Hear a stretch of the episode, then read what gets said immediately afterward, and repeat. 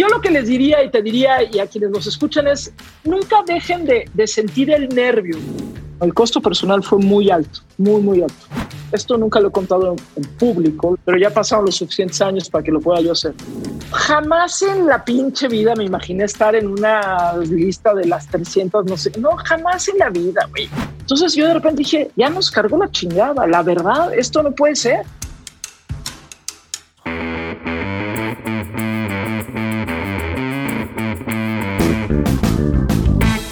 Ahora yo soy Diego Barrazas y bienvenidos a Dementes, el podcast en el que tengo conversaciones con la gente que está cambiando la forma de hacer las cosas, retando el status quo y haciendo realidad sus proyectos.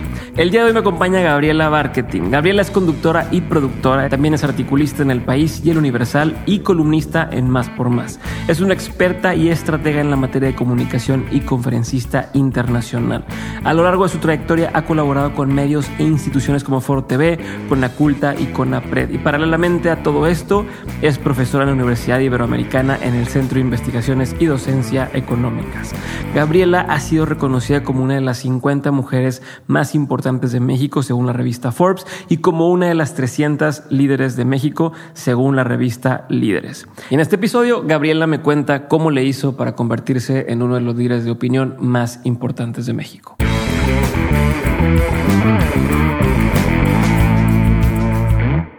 Gabriela, bienvenida de Mentes. Gracias por, por tu tiempo y por estar conmigo el día de hoy. Vienes, hoy yo sé que para llegar a ti nos hizo el súper favor Ricardo, que ya se convirtió en un favorito del podcast, eh, de convencerte y de echarte las mentiras necesarias para que estuvieras aquí conmigo y de verdad lo aprecio un montón. Gracias. Eh, y voy a empezar con, con una duda que tengo. Escuché decir en una entrevista que tú llegaste, bueno, en varias ocasiones que llegaste por accidente a la radio, ¿no? Que, que a lo mejor no era lo que tú te gustaba ni lo que te interesaba hacer. Sin embargo, hoy en día eso te ha convertido, bueno, eso ha sido esta plataforma que te ha ayudado a que más gente te conozca y te han nombrado en varias ocasiones como una de las líderes más influyentes de México. Has estado en, en la revista Forbes como una de las mujeres más importantes de México. Entonces me llama la atención que siendo este medio el que te catapultó y que te ha hecho eh, que, todos tus talentos lo pueda conocer la gente, quisiera entender en qué momento fue que te diste cuenta que estabas en el lugar indicado. ¿No? Y ya hablaremos más durante el día, pero quiero entender por ahí, empezar por ahí. Claro. Eh, bueno, antes que nada, Diego, gracias y por supuesto un, un, eh, un, gran abrazo a nuestro querido Ricardo Farías, el guarache, este, que sí, que fue el que me, el que me habló de, de que le había pasado muy bien en la, en la plática contigo y demás. Así que, bueno, yo feliz de la vida de estar aquí. Mira, lo que pasa es que, a ver, igual, igual casi tengo que hacer como prehistoria, ¿no? Recuerden que yo soy una persona muy mayor este, y me gusta como reírme un poco de ello, pero a ver, yo, yo te diría que había dos cosas que me hicieron no pensar nunca en la radio, ¿no? Uno es que mi voz, que hoy sé que mi voz es un elemento característico mío, pero a mí no, no me gustaba porque mi voz al final es una voz como más masculina este, y, y, y rara, es una voz, es una voz especial, ¿no? Con la que uno nace. O sea, yo no hice absolutamente nada más que nada, tener esta voz que, por cierto, es idéntica a la voz de mi hermano el menor. Entonces, yo... cuando, marcaban, cuando marcaban a la casa y contestabas tú, te decían el nombre. Siempre. O sea, contestaba yo y mi hermano siempre era así como medio noviero y no sé qué. Y, entonces hablaban a la casa para mentarle. Te, estoy hablando, insisto, de la prehistoria y hablaban a la casa de teléfono fijo, ¿no? me tocaba contestar a mí y entonces, ya sabes, me decían, eres un no sé qué. Y yo, no, no, yo no soy. O sea, no, claro que eres tú. Que la, entonces yo, bueno, siempre me pareció que mi voz era una voz como, como rara, ¿no? Incluso cuando, cuando me tocaba hacer alguna, alguna cosa de medio en público, alguna declamación o alguna cosa ahí escolar, no sé qué, pues sí, era una voz, en fin, sin rara. Entonces yo, yo no me sentía orgullosa de mi voz. Hoy he entendido que mi voz es una marca, pues, pero en ese momento yo decía que esto es una cosa rarísima, ¿no? Y luego cuando yo decido finalmente... Y eso, perdón que te pero, pero y eso que en ese entonces no había, no había Twitter ni nada que te pudieran decir, no, nada. no me gusta tu voz, era nada más... No, nada, pues, lo, nada, lo poquito. Nada, era yo, era yo y, y, y, sí, tal vez algún comentario, pero era yo, más bien yo sentía que era una voz como rara, pues, ¿no? O sea, una voz... Eh, nunca pensé siquiera que fuera una voz masculina, simplemente era una voz diferente, ¿no? Este, y, bueno, y, te digo, me da risa un poco lo de mi hermano, pero si era así, ¿eh? O sea, te juro que si era así de, De decir, oye, güey, ya te llamaron para mentarte la madre, cabrón, y ahora y creen que soy yo, ¿no?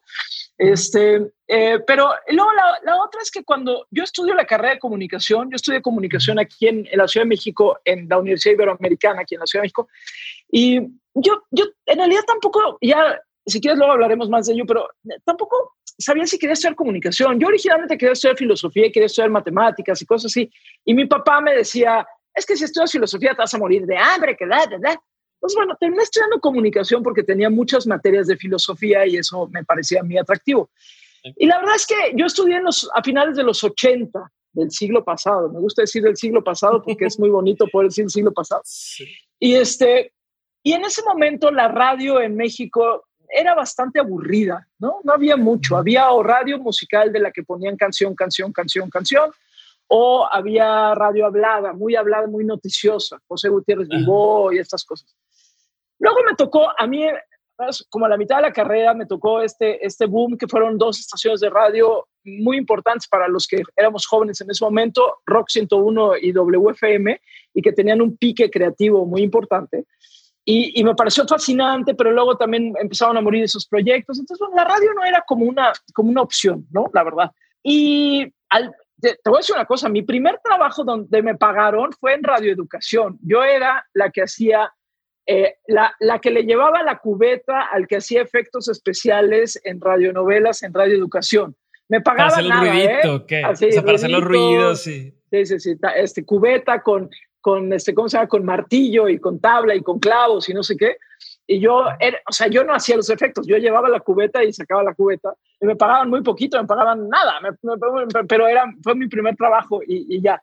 Entonces, la verdad es que sí pasó mucho tiempo para que llegara a la radio, que si quieres luego te lo cuento, pero, pero nunca fue mi opción uno, nunca en la vida fue mi opción uno. Antes era hacer cine, hacer guionismo, trabajé haciendo investigación muchísimo tiempo, hice documentales, lo que tú quieras, o lo que tú quieras. En Televisa llevo trabajando, bueno, ahora ya no, pero eh, trabajé muchísimos años en la parte informativa, la parte noticiosa, la parte periodística. Nunca cruzó por mi cabeza hacer radio. ¿Y, ¿Y, por qué de pronto lo empezaste a hacer? O sea, bueno, y te pregunto porque he escuchado uh, en varias ocasiones invitados de, de, aquí del podcast que me dicen, no, es que yo dije que no a esa oportunidad porque no a lo que yo quería, yo sabía que yo quería esto. Me da la impresión de que tú querías o creías que querías otra cosa y de pronto llega esto y dices, bueno, pues, pues va, ¿no? Eh, cuando estabas ahí, que es la 90.1, si no me equivoco. 90.9. Este, 90.9. Eh, o sea, pero ¿cómo se dio y por qué dijiste va? O sea, ¿cómo lo evaluaste? ¿Cómo dijiste, a ver, o sea, ¿cuáles opciones tengo? Y dije, pues me voy por esto o fue por hacer un no, favor a alguien. Y, tal vez, me interesa y eso, entender. Claro. Y eso es un, eso es, es, una buena, es una buena pregunta para quienes nos escuchan también. Yo creo que las decisiones luego no, no son tan racionales. O sea, uno no hace una tabla en Excel y dice, a ver, quisiera ser, o yo no por lo menos, ¿eh? quisiera hacer puntos a favor, puntos en contra. No, la verdad es que es que no es así. Mira, este, yo lo único que he tenido claro en la vida son eh, dos cosas. Uno, que me encanta dar clases. Llevo 26 años de manera ininterrumpida siendo maestra, siendo profesora de aula. Eso sí lo di, esa sí fue una decisión que dije, esto sí lo voy a hacer y no voy a dejar de dar clases nunca en la vida hasta que pueda yo sostenerme en ello. Y la otra es que me encanta leer y me encanta viajar. Entonces, esas son las dos cosas racionalmente que dije, esto lo quiero. ¿Cómo llego a la radio finalmente? Bueno, pasa, pasa muchas cosas. Yo he tenido la gran suerte de poder desde muy chiquita en la vida vivir en, en diferentes países, la chama de mi papá y luego por decisión mía. Luego estuve casado un montón de años y también vivimos en varios lugares y no sé qué.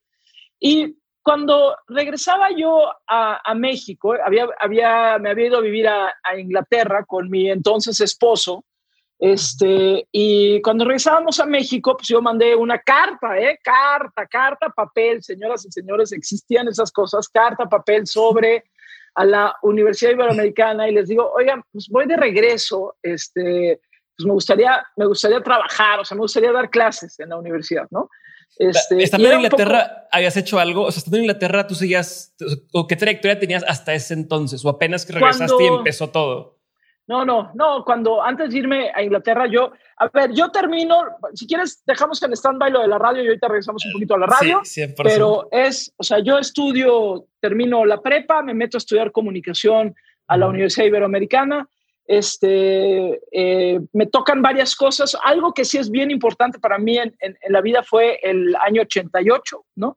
El año 1988, que para los que en ese entonces yo tenía 10 tenía 21 años en el año 88 y este y, y, en el año 88 pasaron muchas cosas en este país, ¿no? O sea, fue esta elección que en donde pues muchos creemos que Salinas de Gortari no ganó, pero, pero, y era el rollo de Cuauhtémoc Cárdenas, y entonces fue como tomar la calle por primera vez por asalto, y entonces íbamos a manifestaciones al Zócalo de la Ciudad de México, que para quienes no conocen la Ciudad de México, pues el Zócalo es una plaza gigantesca, ¿no?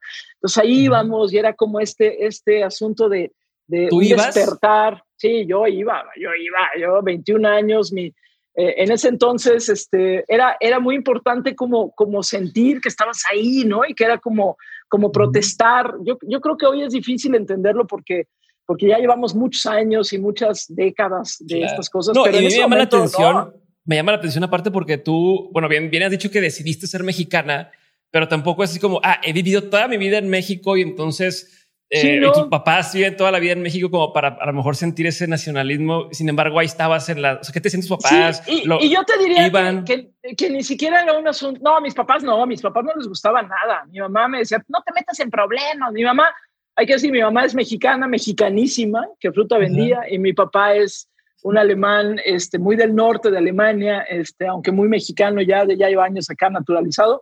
Pero era, no, o sea, no les gustaba nada, por supuesto que no les gustaba nada. En mi casa nadie es así como políticamente consciente. Y yo te diría que más que por un rollo nacionalista, no, es que me, empezó a gustar el, tema de involucrarte en lo público, ¿no? Decir, o sea, no nos pueden robar las elecciones, no, no sé qué, papá. Fue una, y fue un año que eso también para muchos que hoy posiblemente nos escuchen ni se lo imaginan, pero la Ibero este, en el año 88, en enero del 88, se cambió de locación y se fue a Santa Fe, donde está ahora este, a mí me tocó todavía dos años de la Universidad Iberoamericana en el sur de la Ciudad de México, en, Churubusco. Entonces, la Ibero se cambia a, Santa Fe. Y en ese entonces en Santa Fe, que hoy quien vive en Santa Fe o conoce Santa Fe, la Ciudad de México, es como un Houston ahí, como raro. en ese entonces no había nada, había basureros, no había nada, pero nada es nada. Entonces también fue mucha conciencia social, un poco de lo que estaba, de lo que estaba sucediendo ahí, ¿no? Entonces, bueno, eso fue yo creo que como mi despertar, mi despertar social. Pero termino la carrera y, y, empecé a trabajar, digo, como te decía hace ratito, un poco en reeducación, pero pagaba muy poquito, ¿no? Y luego empecé a trabajar en, en, en, el área de información estratégica de Televisa y luego me fui más por la parte periodística, informativa, empecé a dar clases y me empezó a ir muy bien. Empecé a hacer este, documentales este, y, y me iba muy bien. Y económicamente no me iba bien, pero tengo la enorme ventaja de, hablar algunos idiomas justo porque desde chiquita viví en varios países, entonces era yo traductora, hacía yo traducciones, ahí me pagaban muy bien y entonces podía hacer todo lo demás en donde no me pagaban bien, ¿no? Ok, lo que te gustaba, puedes hacerlo. Lo que me gustaba. Ajá. Literal. Y entonces, pues nada, me voy, o sea, me caso, este, y me caso con un, un, un hombre, un cuate, Manuel Gameros, que este, que en ese entonces estaba entrando al servicio exterior mexicano para ser diplomático, ¿no? Y entonces nos asignan irnos a, lo asignan a él, nos vamos a Londres, él se va de agregado cultural a la Embajada de México en Londres, y entonces pues ahí sí tuve que, ser, tuve que parar un poco todo, porque eh, no sé ahora cómo sea el asunto, pero en aquel entonces como esposa de diplomático no podías trabajar mucho en muchos lugares, un tema ilegal y no sé qué, no podías hacer Sí, como conflicto de intereses o alguna cosa así, supongo. Entonces no, no, no podías hacer mucho, ¿no? Entonces, bueno, yo de todos nos hice un montón de cosas porque conocí a un, este, a un polaco que hacía documentales y hacía documentales con ellos y estuve en el British Film Institute haciendo un montón de cosas. yo era muy feliz, ¿eh? Sí, es lo que te iba a preguntar porque... No, bueno, la más feliz. La más sí, porque me, me, da la impresión de que eres bastante inquietita y bastante así que no te deja dar vueltas la cabeza. Entonces me hacía raro así de, ah, pues me quedé allá sin hacer nada. No, no, Sí me tocó, me tocó en, en, Inglaterra en representación de todo el pueblo mexicano que sé que nunca me lo han agradecido. Me tocó asistir a algunos eventos diplomáticos, ¿no? Este, Entonces ya sabes como el té con la reina y cosas de estas, ¿no? Absolutamente, absolutamente ridículas, la verdad. Exacto, pero, pero, y nunca he visto que nadie me haya agradecido eh, de parte del pueblo de México que yo haya estado ahí firmando me acuerdo que se murió, ya no me acuerdo ni quién se murió, algún, algún líder en el mundo y ahí fuimos a, la embajada de ese país a ¿Por qué, ¿por qué suceden esas cosas?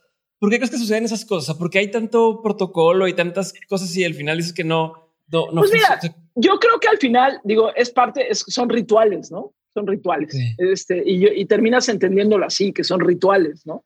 Y es eso, es un poco rituales y es conocer, saludar, ¿no? Ir a, estos eventos al Palacio de Buckingham, estas cosas, pues son, eso, son rituales. Ahora hay gente, hay gente a la que le encanta, ¿eh? No, bueno, pero como, como, individual, pero como ir pagado, por así decirlo, por el gobierno mexicano, ok, y, y decir, ok, que esta persona se haga compas de tal o de tal o de tal, si, si encuentra un beneficio al final eh, de decir, ah, hubo un pedo, este, pues ahí está Gabriela y es amiga de no sé quién que, le, que, lo suavice. Sí, es que al final establece relaciones personales. O sea, yo sí creo, y, y, y, cada vez soy más convencida de ello, de que muchas de las cosas en la vida se terminan resolviendo porque hay relaciones personales. Y no me refiero ni siquiera en un asunto de relaciones de influencia, no, es simple el hecho de que te conozco, de que sé cómo te llamas, de que sé que te gusta tomar un vino tal, y entonces un día te hablo y te digo, oye, y, y cuando necesite como rebotar algo contigo, sea quien llamarle por teléfono, ¿no? Y entonces si necesitamos, o sea, la diplomacia tiene que ver mucho con eso, tiene que ver mucho con establecer relaciones locales, ¿no? O sea, porque al final uno podría decir, bueno, pues yo me quedo en México y el otro, y de ahí, no, pero, pero saber cómo es la gente, qué le gusta, ¿no? Nos tocaba, por ejemplo, recorrer pueblos ahí en Inglaterra, este, ir, a, ir a representando México este, en festivales de danza y en cosas así. Pues, entonces conoces a la gente, conoces el, rollo local y, ese, ese feeling local creo que es súper importante, ¿no? Creo que a veces lo que sucede con el mundo diplomático es que no lo hacen, se quedan en burbujas de tomar, Los tomar, mismos. El, tomar el té entre embajadores, ¿no?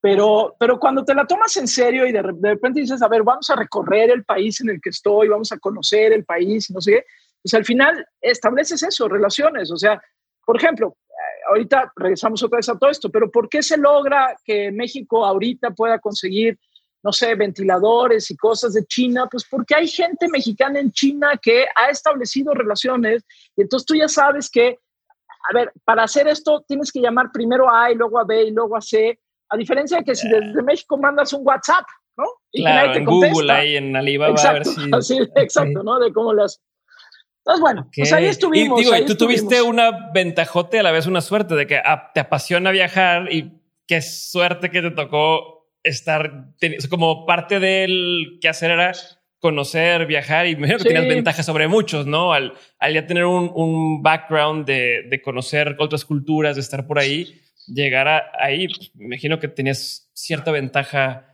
aunque te estuvieran midiendo por eso, pero... Mira, a mí sabes también que me pasó que cuando yo llegué a Londres, este, no, no, no es que yo no es que crea en, en, en, la reencarnación ni mucho menos, pero te juro que cuando yo llegué a Londres sentí que en alguna otra vida yo había vivido por ahí, ¿no? O sea, me pasó una, me pasó una cosa muy curiosa con una conexión ahí muy especial ¿no? con la ciudad y que me sucede, o sea, yo trato de manera cada que puedo, porque cada vez es más caro, ¿no? Pero cada que puedo, este, trato de ir a Londres porque para mí es como no sé, tengo la sensación de que en alguna otra vida por ahí mi alma andaba, andaba deambulando, ¿no? Pues yo en esa, en esa etapa fui, fui muy feliz, la verdad, ¿no? Ha sido muy bonita etapa, ¿no? Oye, te quiero interrumpir antes de que porque todavía me falta que regresas de Londres y varias cosas por ahí, pero, y perdón, así es esto, te voy a interrumpir porque da mucha curiosidad varias cosas. y te prometo que no quiero entrar o no voy a entrar al tema de feminismo per se, porque ya es algo que estaba muy platicado y, demás, pero me da mucha curiosidad porque me lo han preguntado y, me ha escrito gente de, oye, es que mi esposo, este, o me quiero casar, pero por el trabajo, como por el trabajo de mi pareja, tengo que dejar mi trabajo o porque me tengo que ir a otra ciudad o porque lo que sea. Y, y, a veces es este conflicto, ¿no? De, oye, conviene, no, lo hago, no lo hago. Tú ya pasaste por algo más o menos similar y quería preguntarte, ¿Qué, de qué te diste cuenta? ¿O cómo hiciste para que no te, te afectara? Porque me queda claro que, o al menos mi impresión, tu identidad siempre la, la, mantuviste y nunca, aunque dijeras, tengo que dejar lo que estoy haciendo hoy para irme allá, no perdiste tu esencia ni, ni te convertiste en la pareja de el, este embajador o no sé cómo se le llame, pues como cuál sea el consejo ahí o el aprendizaje o, lo que notaste. Mira, híjole, yo te, primero te diría que en este tema, yo siempre me burlo un poco de la edad, pero en este tema sí importa. Yo, yo, yo sí este, creo que em, no, no, no, era, no era tan fácil ni era tan obvio, ¿eh? la verdad. Entonces yo lo primero que diría es, eh, tuve la suerte de tener una pareja eh, muy alivianada, muy alivianada. Este, Manolo, un cuate este, que, que, que, no solamente no le molestaba que yo hiciera cosas, sino que, que, era, que lo celebraba y, y, era parte de nuestra vida de nuestra vida cotidiana. O sea, nunca, nunca se planteó desde que nos conocimos y demás, nunca se planteó eh, entre nosotros como el tema de, de, que alguien tenía que dejar de trabajar por el otro. Cuando nos fuimos a Londres, por ejemplo, este, yo, yo sabía, porque te, digo, no me acuerdo muy bien cómo está este asunto legal, pero, pero sabía yo que en algunos países en el mundo no te dejaban trabajar como esposa diplomático.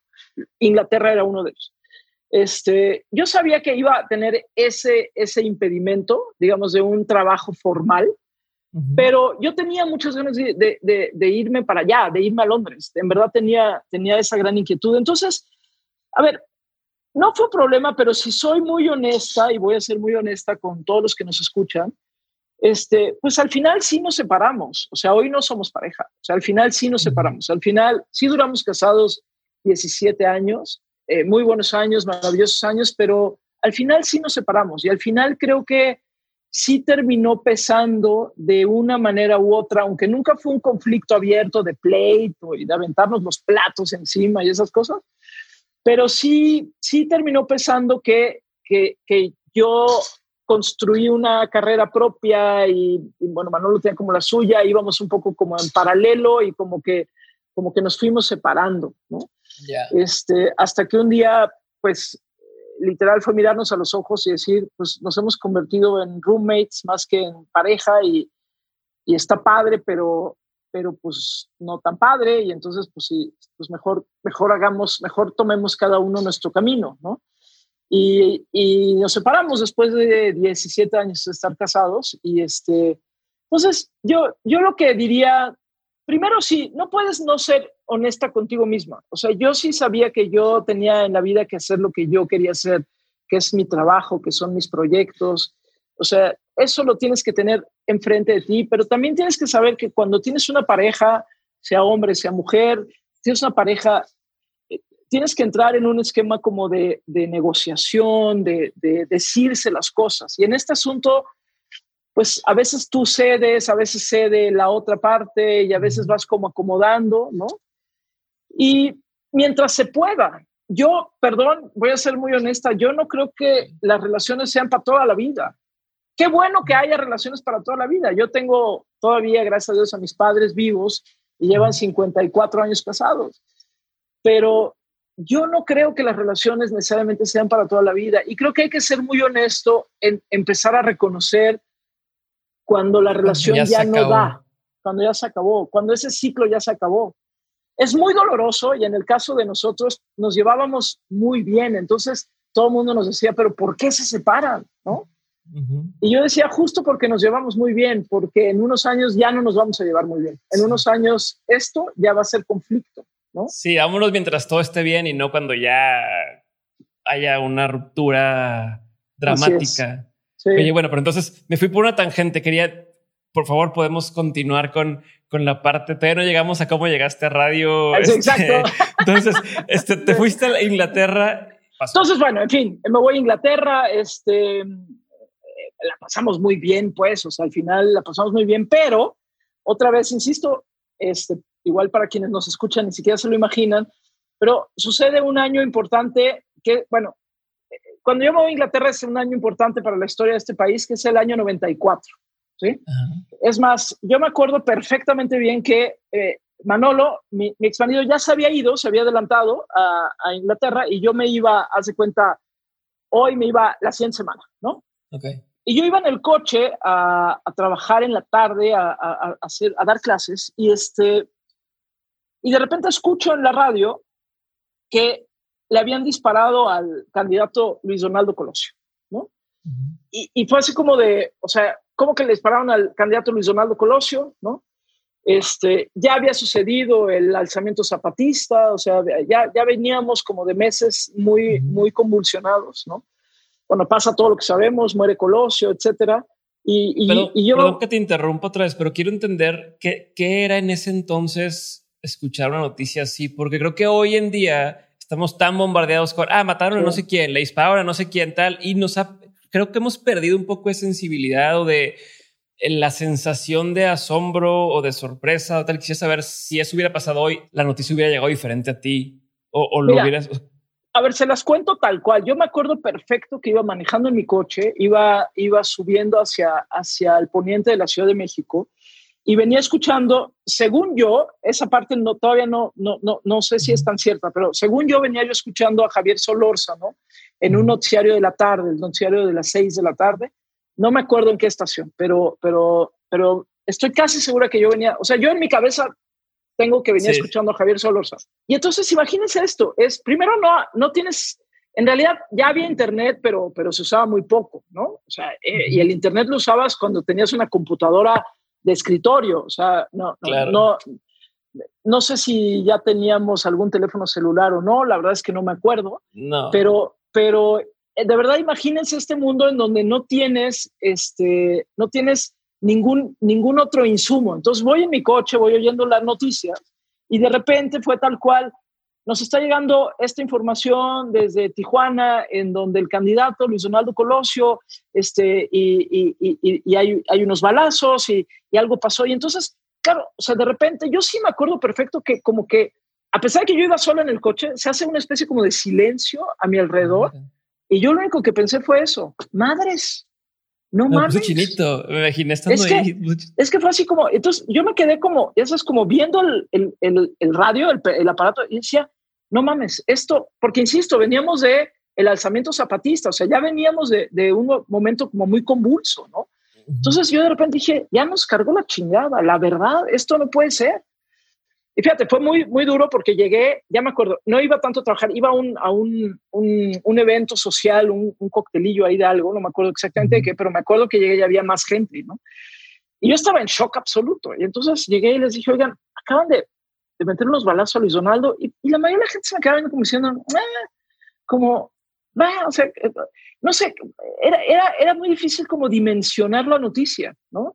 Y luego pues ya en la noche la televisión y Talina Fernández y ahí en el, en el, en, desde el hospital y diciendo que pues sí, que acaba de morir y que lo vio y que no sé qué.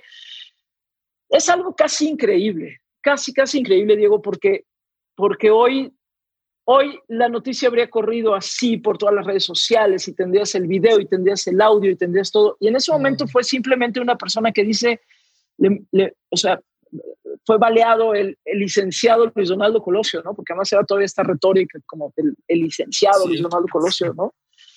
Fue brutal, fue, fue, brutal. Yo, yo sí me acuerdo haber dicho, puta, ya nos cargó la chingada, o sea, la verdad, ¿no? Esto ya, esto, esto, ¿cómo le vamos a...? Y luego se puso peor, evidentemente puso peor. Entonces, bueno, yo me voy a Londres como la semana de esto, todo este rollo, me voy, me voy a Londres. Y, y tú siendo este tan, tú siendo tan social, como lo dices, de que marchabas y esas cosas, irte, ¿no sentías como estoy abandonando? Horrible, sí, horrible. Como que estaba dándole la espalda a mi país, ¿no? Sí, como que me estaba yendo en un momento en que no me tenía que ir. Eso me sigue pasando hasta la fecha todo el tiempo, ¿eh? Por eso luego me cuesta trabajo tomar vacaciones y me cuesta trabajo. Como que tengo que estar ahí. Tengo que estar ahí, sí, como si el mundo girara en torno a mí, ¿no? Pues sí, sin duda, sin duda. Pero bueno, pues nada, pues ya me tenía que ir y allá estaba el marido y había que irse y no sé qué. Y, y, también tenía ganas de irme, o sea, sí tenía muchas ganas de, de, de estar, de, irme a Londres sobre todo, como te decía desde el principio. Y, este, y, y, ya, bueno, allá fue, fue, un año también muy difícil porque fue un año, fíjate, eh, estuvimos solamente año y medio, casi dos años, estuvimos, no, no, estuvimos tanto tiempo, justo porque nos tocó una época muy convulsionada, ¿no? Convulsionada en Europa y en África y convulsionada en México. Y lo de Europa y África viene al caso porque por ahí de, yo no sé, llegué a, a Londres en marzo o abril, ya no me acuerdo, pero marzo ha de haber sido porque a, Colosio lo mataron el 23 de marzo. Nunca se me va a olvidar, nunca se me va a olvidar eso. Y ya llegué, llegamos ahí, nos qué, y de repente por ahí de octubre, noviembre, este, dijimos, oye, pues, pues vámonos a algún lugar de vacaciones, pues así, chingón, que sea diferente. Y entonces dije, a la India, huevo, yo quiero ir a la India, ¿no? No había sido hasta ese momento. No, entonces, este, todavía, ojo, había que ir a una agencia de viajes. Sí, es lo que te iba a decir, está cañón como, como, por ejemplo, hoy, hoy tengo una lista, mi esposa y yo, de lugares a los que queremos ir, porque los ves todo el día en Instagram, en Pinterest, en Twitter, ah, quiero ir ahí, quiero ir ahí, quiero ir ahí. Te imaginas más o menos cómo va a ser. Supongo que acá pues, no, no conoces más que lo que viste en la película o en la tal revista. Y, y aún así dices, vámonos a India. Vamos a India. ¿no? Y entonces había a la vuelta donde vivíamos una agencia de viajes gigantesca, de estas que entrabas y te daban ficha y como de salchichonería, ¿no? Y este, y, y, ya, entonces ya llego ahí y, le digo, oiga, pues íbamos a ir, eh, mi ex marido y yo, y mi mejor amiga, Gabriela, que durante muchísimos años, antes de que yo tuviera hijos, ah, siempre nos propusimos que íbamos a pasar el año nuevo juntas, siempre, ¿no? Y en algún lugar diferente, ¿no? Entonces ella, ella nos iba a alcanzar y nos íbamos a ir. Entonces llego y les digo, pues queremos tres viajes a la India y se empieza a reír, ¿no? La señorita me dice, ¡Ja! o sea, en verdad quiere ir a la India comprando el boleto en noviembre y se quiere en diciembre. O sea, no me dijo, está usted estúpida porque es muy amable, pero casi, casi. Me dice, todo mundo se va a la India de, de Gran Bretaña en diciembre. O sea, no hay un, no hay un pinche lugar, no hay, no hay. No, lugar, es, no, es posible. Ajá le dije, híjole, pues, pues sí, no, pues no se me había ocurrido, pero bueno, pues sí, pues toda la gente, todos los indios que vienen ahí, pues se van a la India. No hay lugar, me dice, no, olvídenlo. O sea, si quiere ir, pues váyase por ahí de marzo, abril. que le dije, bueno, pues no sé, a ver, pues yo, pues Marruecos. No, no, todo está lleno. O sea, me veía así como diciendo, ¿usted qué pues, ¿A dónde me voy? Y le dije, puta madre, le dije, bueno, pues está bien. Bueno, pues ahí le dejo mis datos y no sé qué. Bueno, me regreso como muy deprimida, ¿no? De que no había. Y, y, y, a, los dos días, más o menos de eso, hay un atentado brutal en Marruecos, brutal. Entonces vuelan en pedazos un camión, un autobús lleno de turistas, que mueren todos los turistas. Un atentado espantoso, ¿no? vi en la tele, todavía en ese momento, queridas personas que nos escuchan, las noticias se veían en la tele o en los periódicos, no había redes sociales. Entonces lo vi en la tele y dije, no, puta, pues sí está horrible, un atentado espantoso. ¿no? Pasó una semana de eso y me llaman de la agencia y me dicen, oiga, ¿qué cree? Que siempre sí hay vuelos. Si quiere irse a Marruecos, se puede ir a Marruecos porque pues todo el mundo canceló, ¿no?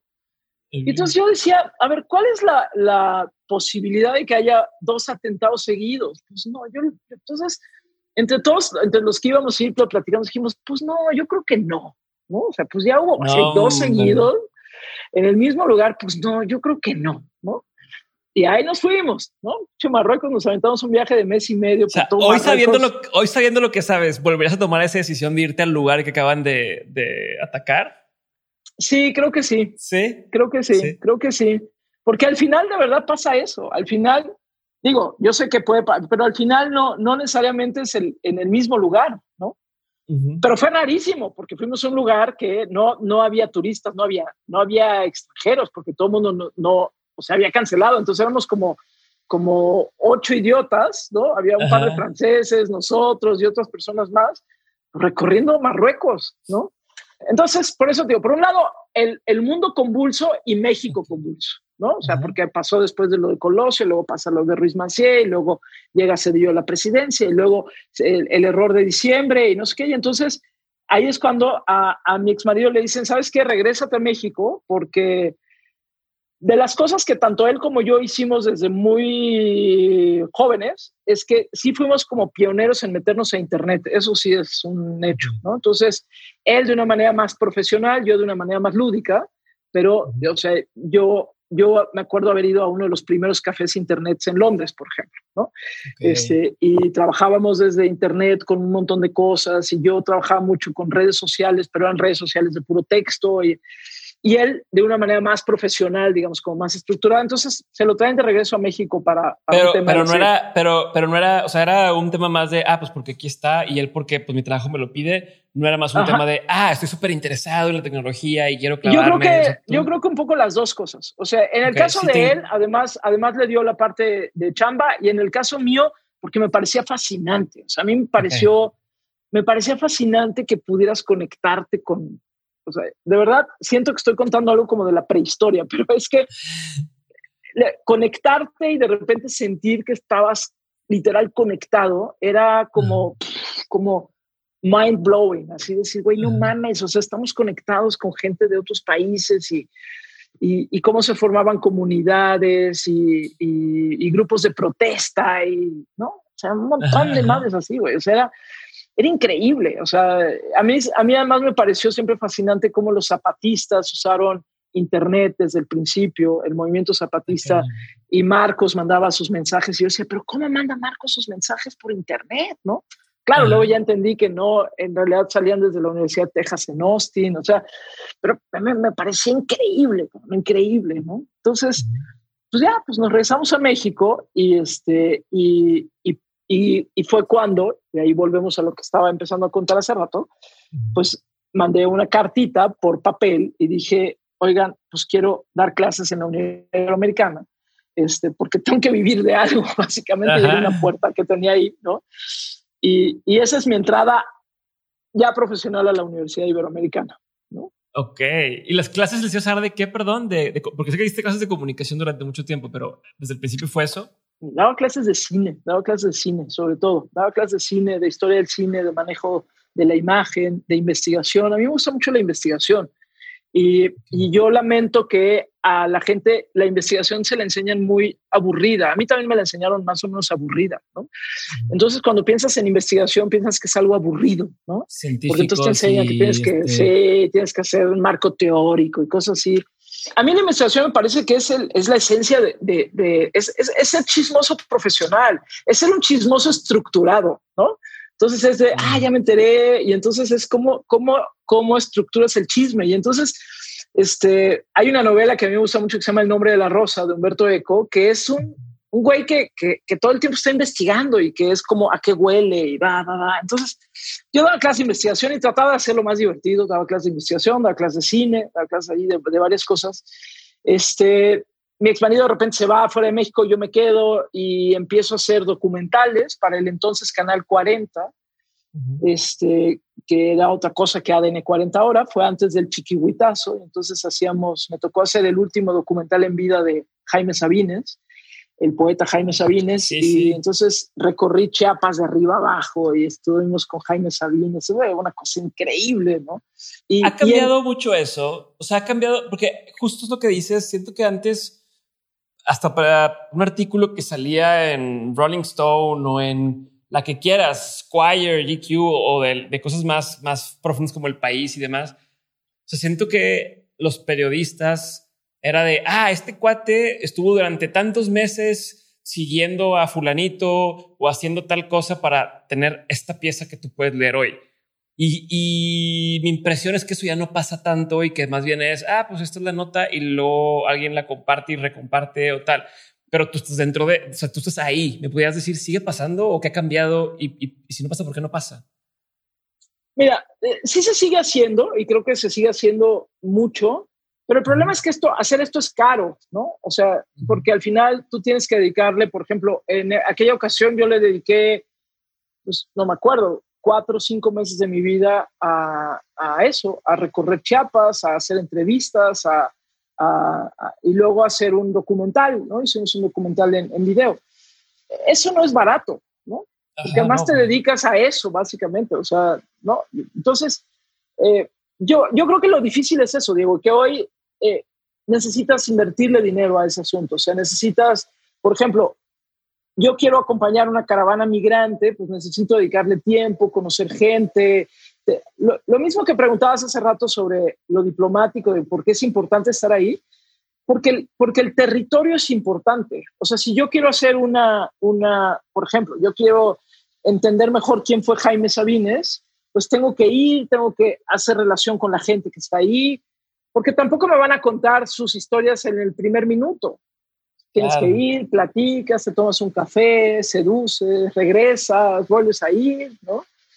Y, y, pues eso, eso requiere tiempo, requiere dedicación y requiere recursos. O sea, y con recursos no me refiero a hacerte rico, porque evidentemente yo nunca me hice rica de entrevistar a este tipo de gente, pero requieres que, bueno, pues eso, te tienes que mover, tienes que pagar un hotel, tienes que pagar este, comidas, ¿no? Sí, sí, eh, sí. no, y es tiempo que no estás haciendo nada más. O sea, no es como, ah, bueno, mientras das conferencias y te, pagan, mientras das no sé qué, estás dedicado a, eso y tienes... A eso. Entonces, yo lo podía hacer un poco porque, bueno, pues eso, no, nunca, nunca tuve hijos, yo siempre decidí no tener hijos, no tenía hijos, entonces yo me podía mover pues yo sola, este, pero, pero sí, no, no, no es fácil. ¿eh? Ahora, fue una experiencia absolutamente increíble. Yo por eso el estado de Chiapas lo amo con locura y compasión, porque de verdad en varias ocasiones de mi vida lo he recorrido a pie, así como de arriba abajo, y me parece un estado increíble, ¿no? Increíble, la verdad. Este, entonces, bueno, ahí, ahí hice, hice varias, varias chambas y daba clases en la universidad. Este, y, y de pronto se fueron dando cambios en, en, en la universidad y me invitan a, a, a, trabajar ahí de más de tiempo, o sea, porque yo solo daba clases y me iba, ¿no? Entonces me dijeron, no, pues vente más de tiempo medio tiempo y luego me dieron una plaza de tiempo completo.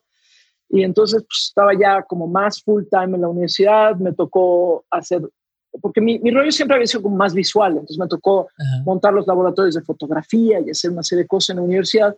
Y llegó, había una estación de radio y así es como tocamos el tema de radio. Después de 90 minutos o no sé cuánto, llegamos de regreso. No, pero eso es lo padre. Porque no, es que todo esto que estás contando me encanta y no, no, lo encontré cuando estaba buscando aprender más sobre ti para esto. No encontré toda esta información. Y sé que hay mucha gente que lo va a disfrutar. No es, porque la vida no es lineal, pues. O sea, porque la vida no es lineal. Se pasan cosas, ¿no? Entonces.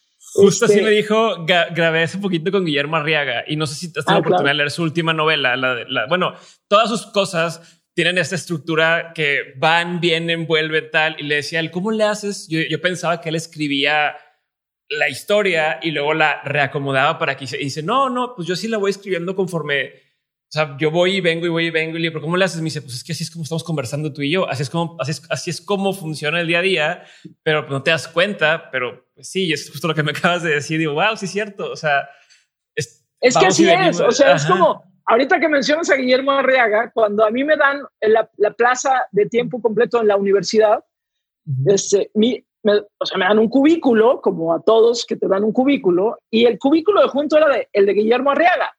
Ah, Entonces, sí, compartíamos pared con pared, ¿no? Memo y yo. Este, y bueno, somos buenos amigos, Memo y yo, pero, pero Memo fue maestro mío en, en la universidad.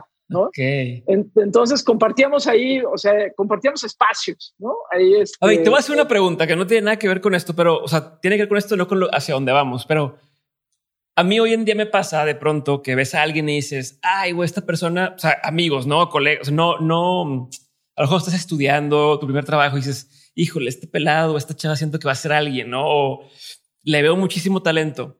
Y después, pues pasa el tiempo y, y sí o no, ¿no? Y, al menos en mi edad, yo tengo 29 años, pues todavía faltan varios años para saber si algunas de esas personas que yo me imaginaba o me imagino que van a ser alguien, pues van a realmente destacar o no. Yo quiero saber si tú en ese entonces o ustedes sentían o decían, no, ves que este güey sé que le va a ir muy bien, o al revés, si tú sentías, no, hombre, yo sé que yo voy a estar hoy en tal, ¿no? Porque acaba de salir justo eh, otra vez la, la, edición de los 300 personas más más influyentes y, estás otra vez ahí y no si te imaginabas en ese entonces. No, jamás, yo jamás. A ver, pero, pero fíjate, son, son, son dos preguntas diferentes. Una, en el caso, por ejemplo, con, con, alguien como Memo, primero Memo, y, y, que no se enoje cuando escuche esto, pero Memo es mucho más grande que yo.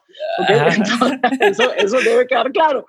Este, y, y, te digo, fue mi maestro, pues, ¿no? Entonces compartíamos cubículo y Memo cuando cuando yo empecé a trabajar en la, eh, ya, cuando yo ya empecé a trabajar en la universidad, Memo ya había publicado varias novelas, o sea, ya, ya, ya tenía un, un, una carrera, ¿cierto? una trayectoria. Todavía no era el Memo conocido que es ahora, pero ya tenía una trayectoria. Y fíjate, muy curioso porque él pidió un año sabático cuando estás en el mundo universitario, este, en general, en todas partes del mundo, este, cuando eres académico y más, después de determinado tiempo, a veces son seis años, a veces son siete años, dependiendo de las universidades, tú puedes pedir un año sabático. Y el año sabático es que tú presentas un proyecto y si te lo aceptan, tú ese año eh, te vas, sigues teniendo tu sueldo, no sé qué, pero tienes que, sí, pero tienes que cumplir con ese proyecto, ¿no? Y Memo había pedido un año sabático para terminar, bueno, no para terminar de escribir, porque luego faltó mucho más, pero para escribir el guion de Amores Perros. ¿No? Entonces, este, cuando, cuando regresa, pues, nos tocó a varios así como leer el guion, porque, porque luego tienes que hacer una evaluación de si cumplió o no cumplió con su trabajo, sí, sí, sí, palomita o sabes que se hizo güey. O tache, o se hizo güey, ¿no? Este, y bueno, pues era evidente que sí, o sea, porque pues, yo así que, ¿no? Además en ese entonces, por lo que yo me acuerdo, por lo menos era un documento así como de un chingo de hojas. Mejor, mejor ni lo leía, no. nomás leía dos, tres hojas y decía, sí, palomita, lo que sigue. Ya, paso, ¿no? este pasa, este aprueba, ¿no? Pero lo que tal vez yo, o sea, lo que nunca sabes es hasta dónde despega algo, ¿no? O sea, creo que, por ejemplo, Amores Perros en ese momento, eh, cuando finalmente se hace, la, pasaron todavía varios años para que finalmente se hiciera la película, pero pero toca una fibra muy sensible de un México que estaba despertando. Eso no lo puedes prever, ¿no? Eso creo que tiene que ver un poco con el con, timing, con, el timing, pero con el genio creativo, o sea, como con muchas cosas, ¿no? En mi caso muy concreto, jamás en la pinche vida me imaginé estar en una lista de las 300, no sé, no, jamás en la vida, güey, o sea, jamás en la vida. Yo lo que, lo que, lo, lo que quería simplemente es, lo que siempre he querido simplemente es, es es hacer lo que me gusta, pues, ¿no? Entonces, jamás en la vida. Ahora, sí tengo que decir dos cosas que, creo que en esto son importantes. Uno, me gusta tener cerca de mí a, personas que en algunas ocasiones han sido mis jefes, sobre todo me han tocado jefes hombres, pero podrían perfectamente bien ser jefes mujeres, jefas mujeres, este, de las cuales aprendo algo, ¿no? Entonces, eh, eso, y, y, eso también me ha permitido como, como dar pasos de pronto, ¿no? O sea, por ejemplo, cuando a mí me nombran directora en la Universidad Iberoamericana de la Escuela de Comunicación, pues yo estaba bien chavita, bueno, yo tenía, no sé, 33, 34 años. Este, y, ¿Sabías lo que te metías? No, claro que no sabía lo que me metía, claro que no. O sea, a, mí me dijeron, oye, le entras y yo tengo la, la, mala costumbre de decir que sí, y luego digo, puta, soy una pendeja, ya dije que sí, ¿no? Pero entonces me dijeron, oye, pues te animas a ser la directora. Yo dije, sí, a huevo, claro, claro que sí. Y luego cuando vi la bronca que era eso, ¿no? no, sabes, güey. O sea, este. Pero lo levantaste, eh, cabrón. todo el mundo dice y todo el mundo reconoce que levantaste, cabrón, la carrera. Estuvo muy bien, sí, estuvo muy bien. o sea, dicen que fue, o sea, que, que wow. Quiero saber, o sea, cómo, cómo, y, y ese que te volví a interrumpir, pero cómo de, de, llegar y decir, no sé qué me metí, terminas haciéndolo tan, tan bien, ¿no? Y, y, otra vez, no era un momento en el que dices, bueno, le entro y acabo que investigo en internet y le pregunto no sé quién y cómo, cómo es ese director de... O sea, no, no, creo que no haya tan, tanta facilidad de, de entender cuál es la forma correcta de hacerlo. Y supongo que en muchos lados apenas también se estaba descubriendo la forma correcta de hacer las cosas. ¿Cómo, cómo le haces para desempeñarte y durar 10 años ahí? Mira, el, el, costo personal fue bien alto, ¿eh? Y, te lo digo así de todo corazón, el costo personal fue muy alto, muy, muy alto.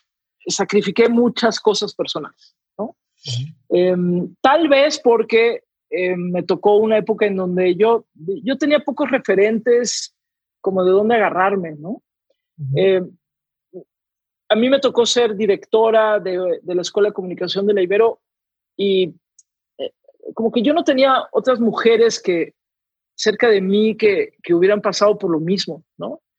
Este, y, y, en este caso sí es importante decir mujeres que hubieran pasado por lo mismo, porque, porque sí hay una diferencia de género en esto bien importante, bien, bien importante. ¿no? Y, y, y, no, no la tenía. Entonces, el, el costo personal fue brutal. ¿no? Mira, eh, cuando yo tomo la dirección, esto, esto nunca lo he contado en, público, lo he contado en, privado, pues será la primera vez que lo cuento en público, pero ya pasaron los suficientes años para que lo pueda yo hacer.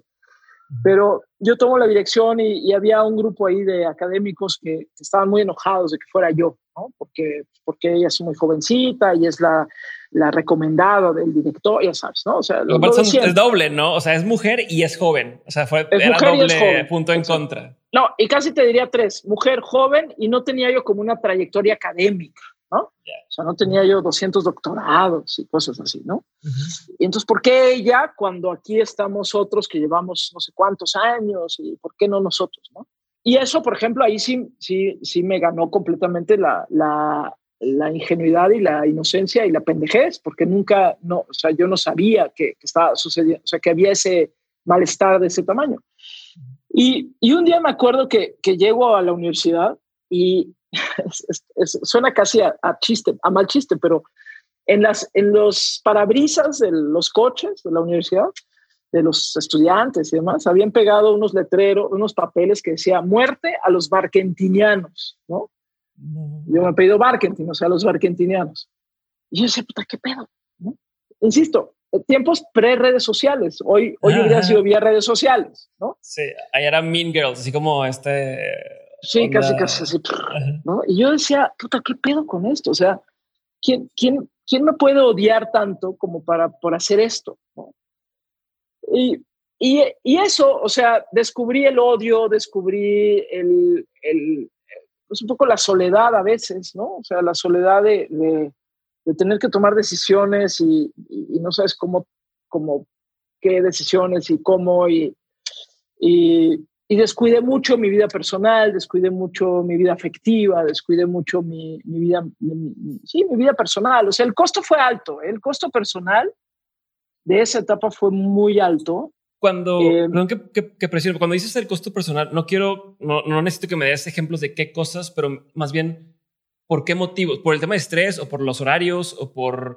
Eh, por, el, por, por, por, el, sí, por los horarios, por el estrés y por la concentración y por querer ser la mejor. O sea, porque eso sí lo tengo ahí, tengo ese chip de que si algo, si voy a hacer algo, hay que hacerlo muy bien, ¿no? Y si tienes que trabajar 200 horas, pues trabajas 200 horas para que eso suceda. Y entonces, pues si no puedes salir de la oficina nunca porque tienes que sacarlo, pues nunca sales de la oficina porque lo tienes que sacar, ¿no? Entonces, tiempos, estrés, este, eh, tensiones, ¿no? Eh, ahora, acompañado de, de, muchos logros, o sea, porque claro que hay una parte placentera, porque entonces va sacando adelante, está caminando el proyecto, el proyecto va cada vez mejor. Este, en la universidad me empezaron a nombrar en muchas cosas, me, me incorporaron al equipo del, de la rectoría y fui senadora universitaria y yo hasta me reía y decía, solo falta que, que, me toquen administrar las canchas de fútbol, pues, ¿no? O sea, como que iba, ¿no? como que iba escalando, digamos, en esa, en esa, en esa escalerilla. Este, pero, y ahí entra la radio, pero ahorita te cuento más de la radio. pero, ahí entra la radio. Pero, ¿y cómo, o sea, cómo le haces para, entiendo si hubiera sido un, a ver, imagino que ya la tercera vez que te tocó armar un equipo, no sé, en W Radio, por ejemplo, que a lo mejor eh, ya tenías la experiencia y, puede ser, sí puede ser retador, pero ya sabes a lo mejor, ah, por aquí, por acá, tema político, de una empresa y demás, pero ahí, siendo tu primera vez que ibas a, liderar, por así decirlo, algo tan, tan grande o tan representativo, cuando entraste, como dices, acobijada de, ay, vente, mira, vamos a, vamos a, o sea, confiamos en ti, eh, era ya la resistencia, ¿no? De, ¿y tú, ¿y tú qué vas a venir a enseñarnos y por qué?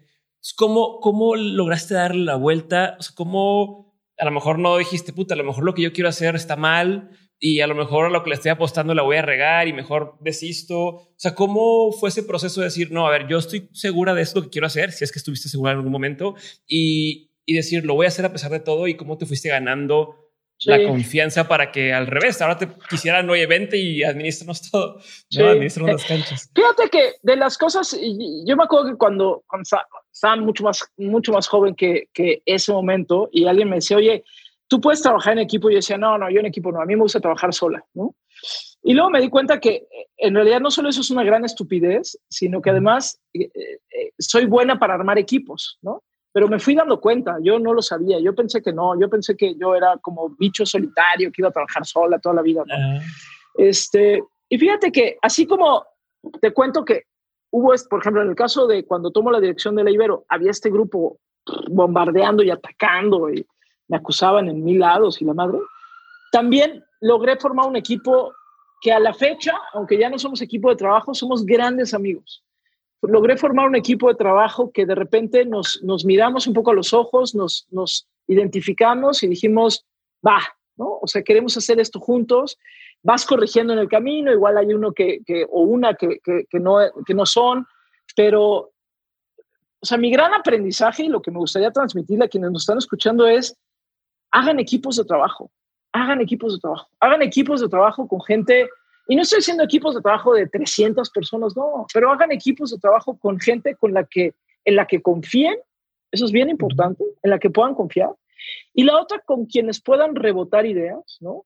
Decir, oye, yo pienso hacer esto, no, es una tontería. Y la otra, que te puedan decir, ¿sabes qué? La estás cagando, hija, la estás cagando. Y que no te ofendas y que no digas, oh, no te atreves. No, pero que nunca es fácil, ¿eh? O sea, cuando te dicen la estás cagando, lo primero que te quieres es voltear y decir, pues tú vas y, ¿no? Este, tú también. A nadie le gusta.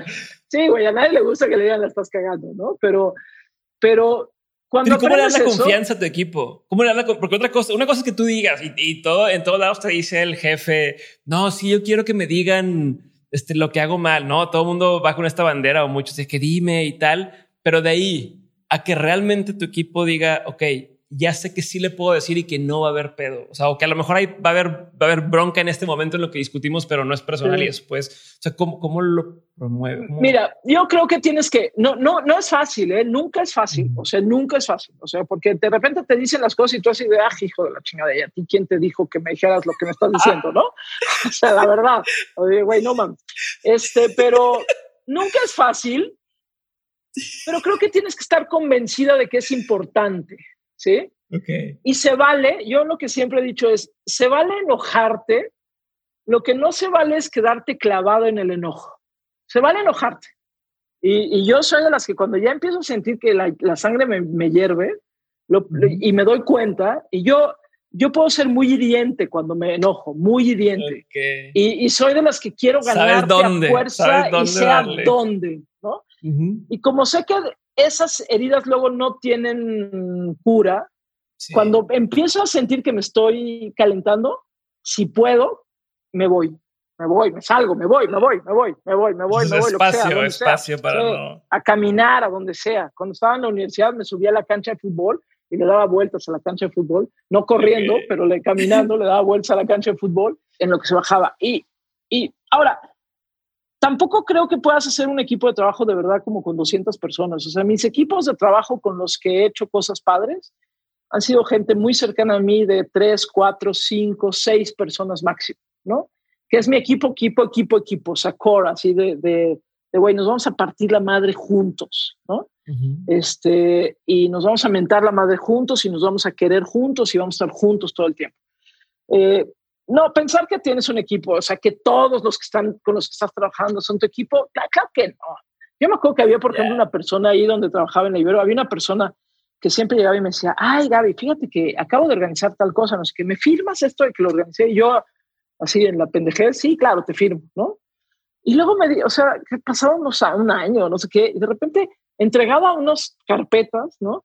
Hice tantas actividades y las firmó la directora y, y, y, eso le permitía escalar como, o sea, como tener puntos, ¿no? Ajá, ajá. Y yo decía, güey, no mames, nunca me di cuenta que... que Te usaron vilmente. Sí, ¿no? Entonces, pues, pues, aprendes también a eso, ¿no? Pero, pero tu equipo, equipo, equipo es, es la gente con la que estás dispuesta a partirte la madre y a, y a, y a decir también en día, ¿sabes qué? Hoy no te quiero ver, estoy enojada, güey. O sea, yo sí de repente me acuerdo que les decía, oigan, estoy muy enojada, cabrón. O sea, no, no, estoy muy enojada, no, se van a chingar, se van todos a la chingada, no los quiero ver, ¿no? y, este, y luego ya era, va, órale, va, va, tienes razón, ¿no? Lo que dijiste tienes razón, ¿no? En un punto tienes razón, pero no en todos, cabrón, porque tampoco te voy a conceder todos, ¿no? Oye, pero ¿y cómo le haces para que se enamoren del... O sea, yo he escuchado muchas veces que nadie va a querer un proyecto tanto como lo quieres tú, ¿no? Como tú ser el, el dueño del proyecto o lo que sea ¿Cómo, cómo le, le, hiciste o le has hecho para que tus equipos, al menos esta versión corte del equipo que dices, se enamoren igual que tú del proyecto? O más bien encuentras en que ya está enamorado del proyecto y lo sumas. O sea, ¿cómo, cómo pudiera ser por yo, A ver, yo, yo sí creo, en una de las cosas que sí creo y estoy convencidísima es que sí tienes que darle libertad eh, al, al o sea, tu equipo tiene que tener libertad de accionar, ¿no? Este. Pienso, por ejemplo, cuando tomé la dirección de W Radio, que, que yo de repente decía, oye, ¿será posible que, que hagamos una radio, eh, que volvamos a hacer una radio comercial que suene bien? ¿no? O sea, y, y, porque a mí me gusta mucho, yo soy una gran enamorada del sonido, ¿no? Entonces yo decía, híjole, más allá de, de noticias o de contenido, que eso ya está ahí, o sea, podríamos volver a hacer una radio enamorada de la producción de sonido. La forma la forma, o sea, cómo suena y cómo está, ok, y que sea una radio comercial, pues, o sea, que no sea una radio universitaria en donde pues tienes como muchas posibilidades de jugar. Y entonces en el, en el equipo de, cuando, cuando llegué a W, por ejemplo, pues me encontré a, a unas personas increíbles que, que, les encanta el sonido y mueren por el sonido, pero mueren por el pin sonido, ¿no? Entonces, pues yo les decía, oigan, ¿y por qué no? A ver, escúchense estas cosas que estaban súper padres y tal.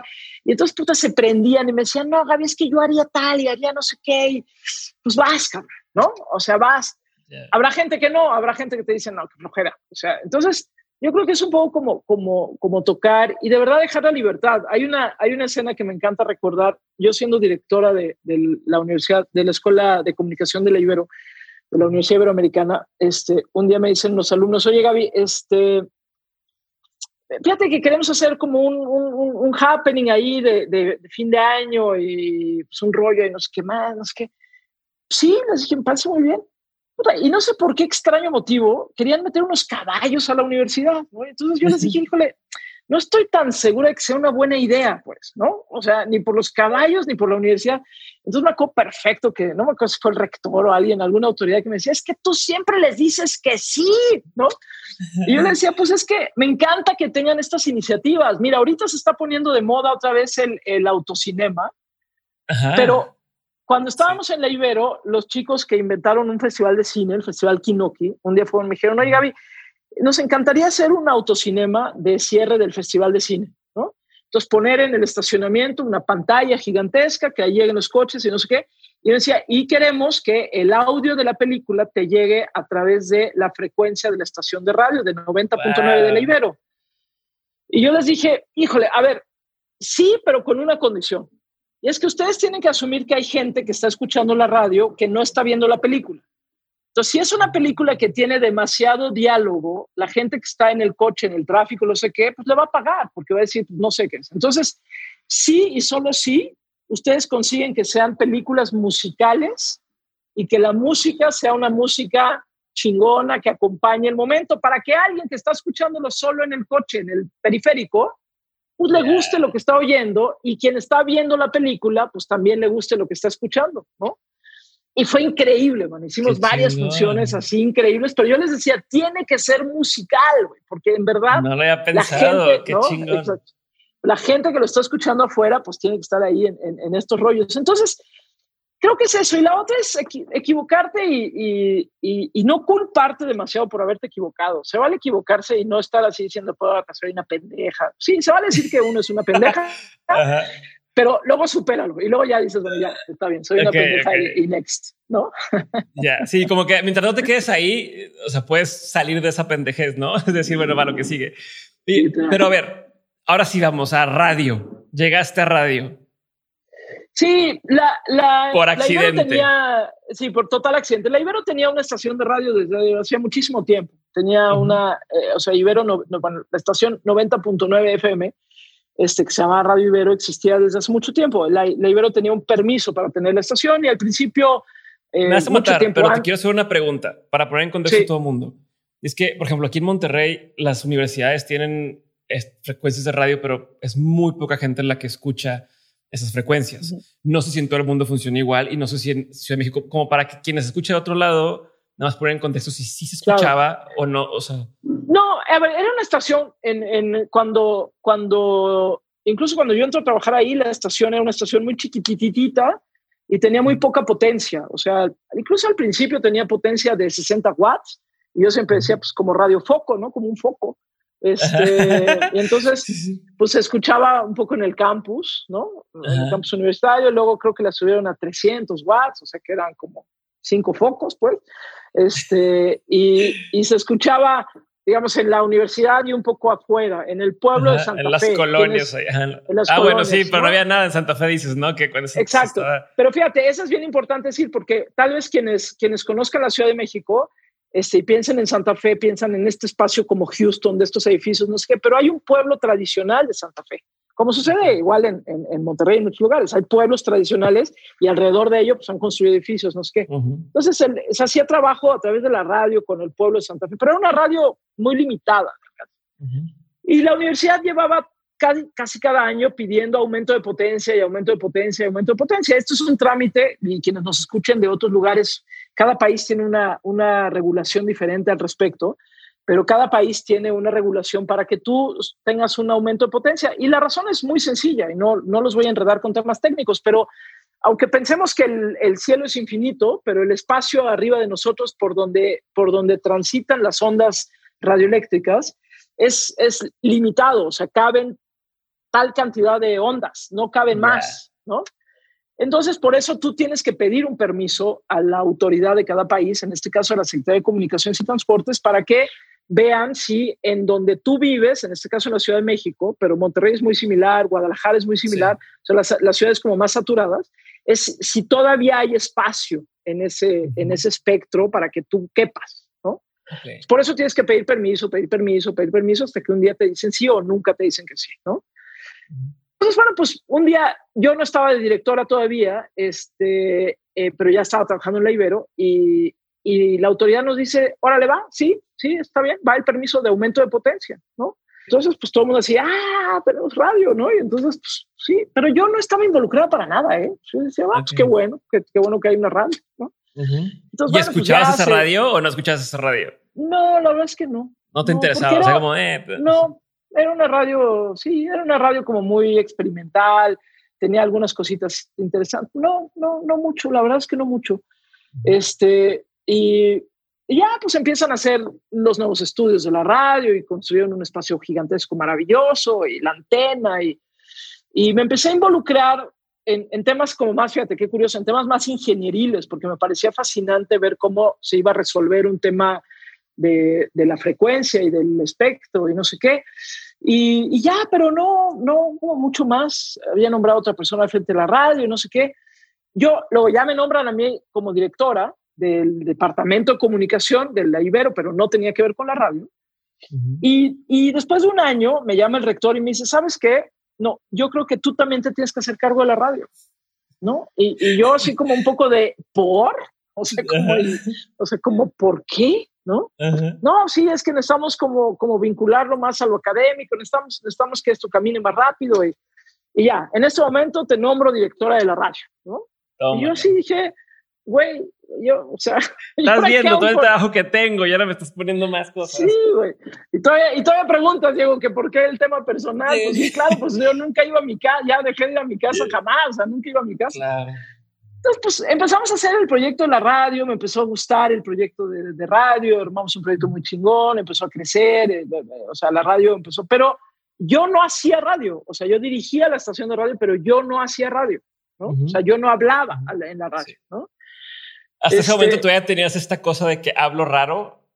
Sí, y no me lo, sí, y como que no me imaginaba haciendo radio, la verdad es que no me imaginaba haciendo radio. Ya estaba haciendo tele, yo eso sí empecé a hacer tele okay. que con mucha anticipación, estuve en el canal 22, fui la primera defensora del televidente del canal 22, o sea, tele sí estaba haciendo, pero radio no.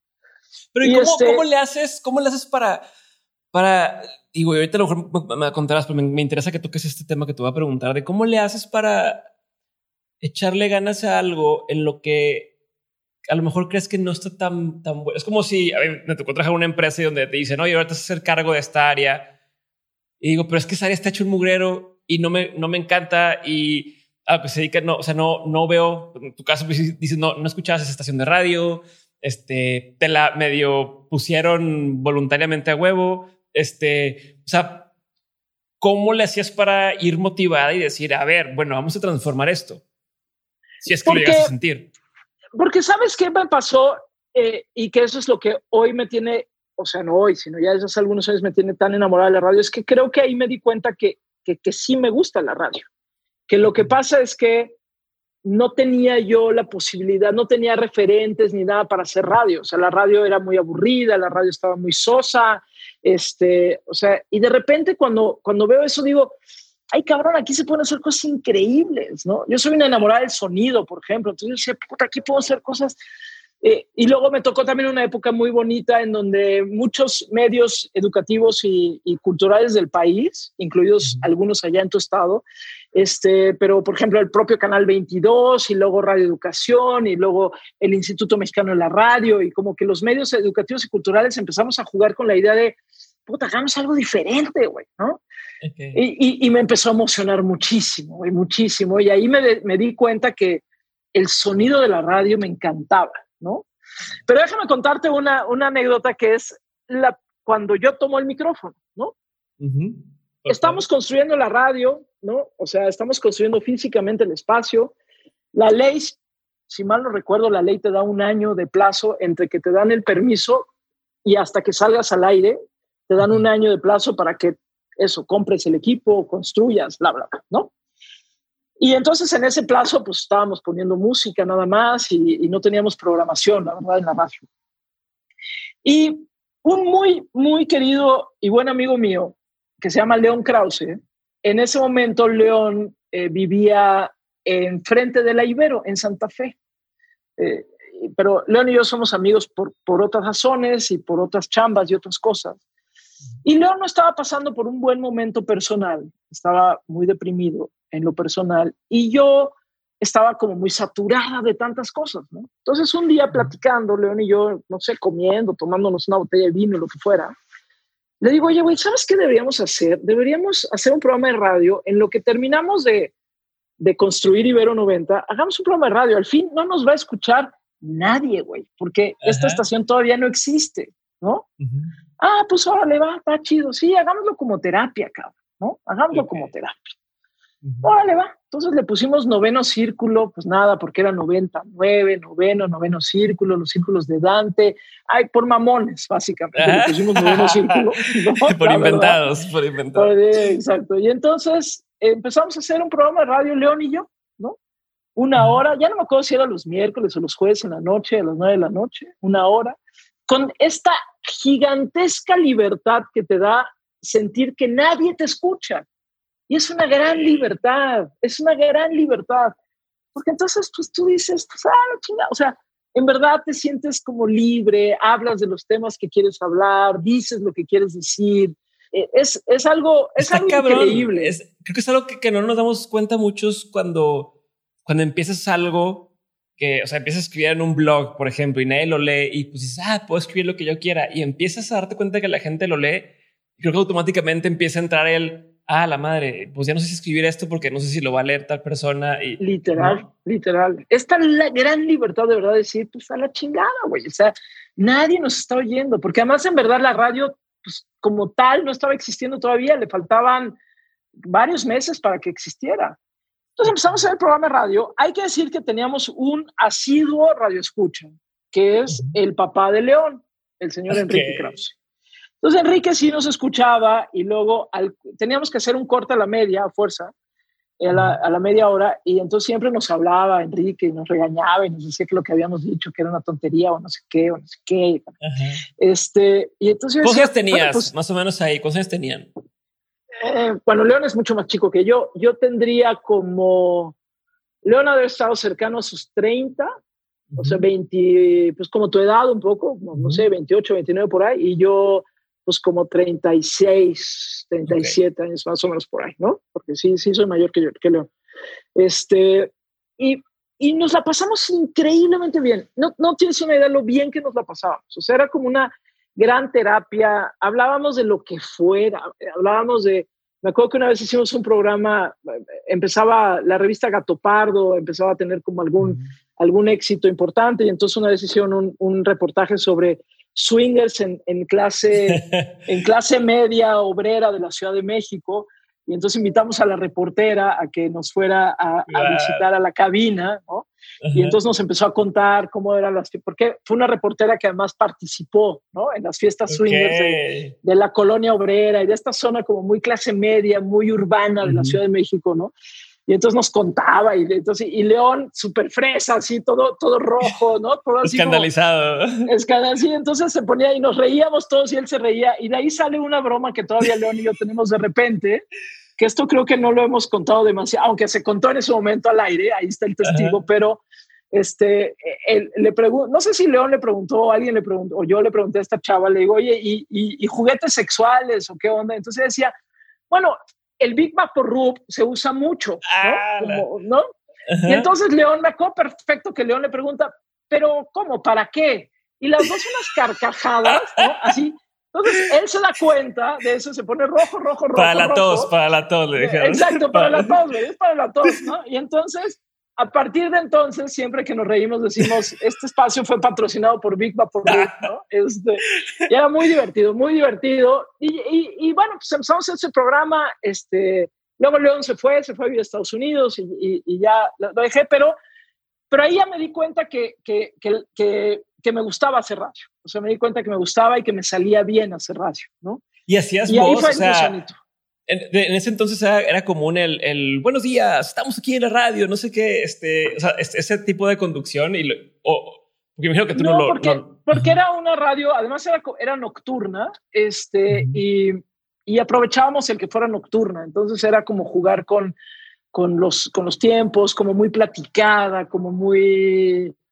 como, como, sí, como platicada, como... Y, ¿sabes qué me pasa, mi Diego? Que yo sí creo que lo que me, más te, te aliviana la vida es reírte. O sea, mis mejores amigos y León entre ellos es gente que tiene sentido del humor, que, que nos sabemos reír, güey, ¿no? Y que te puedes aventar una carcajada puta del, del, del corazón, ¿no? Ajá. Este, y entonces hacíamos un poco esa radio, una radio donde hablábamos de temas calmados, poníamos música, nos reíamos, hablábamos de cosas un poco diferentes y, y luego ya, bueno, pues pues termino en el noticiero en la mañana de W. Pero, pero, ¿y el, el, rector no les decía, oye, no pueden hablar de esos temas aquí? ¿O no, porque, no como porque, cierto, porque, no, porque, no lo... porque, como que no existía mucho la radio. O sea, te digo yeah. que todavía estaba como en proceso, ¿no? Y ya luego pues, se va a León, se va a vivir a Estados Unidos, este, mm. Y, y, y, ya, ya habíamos en ese momento, ya habíamos armado toda una parrilla de programación, ya había diferentes programas, pa, y yo obviamente dije, no, yo, no, yo como directora no voy a gandallar un programa, porque eso me parecía como súper gandalla de mi parte. Entonces uh -huh. hicimos toda la parrilla, todo el rollo, León se va, yo, yo también ya dejo de hacer la radio, ¿no? Y ya empezamos como a lanzar esta radio, una radio universitaria, fresca, creo que le fue muy bien, ha sido un proyecto del cual yo me siento muy orgulloso, creo que pudimos hacer una radio diferente, innovadora, como, como atrevida sonoramente, ¿no?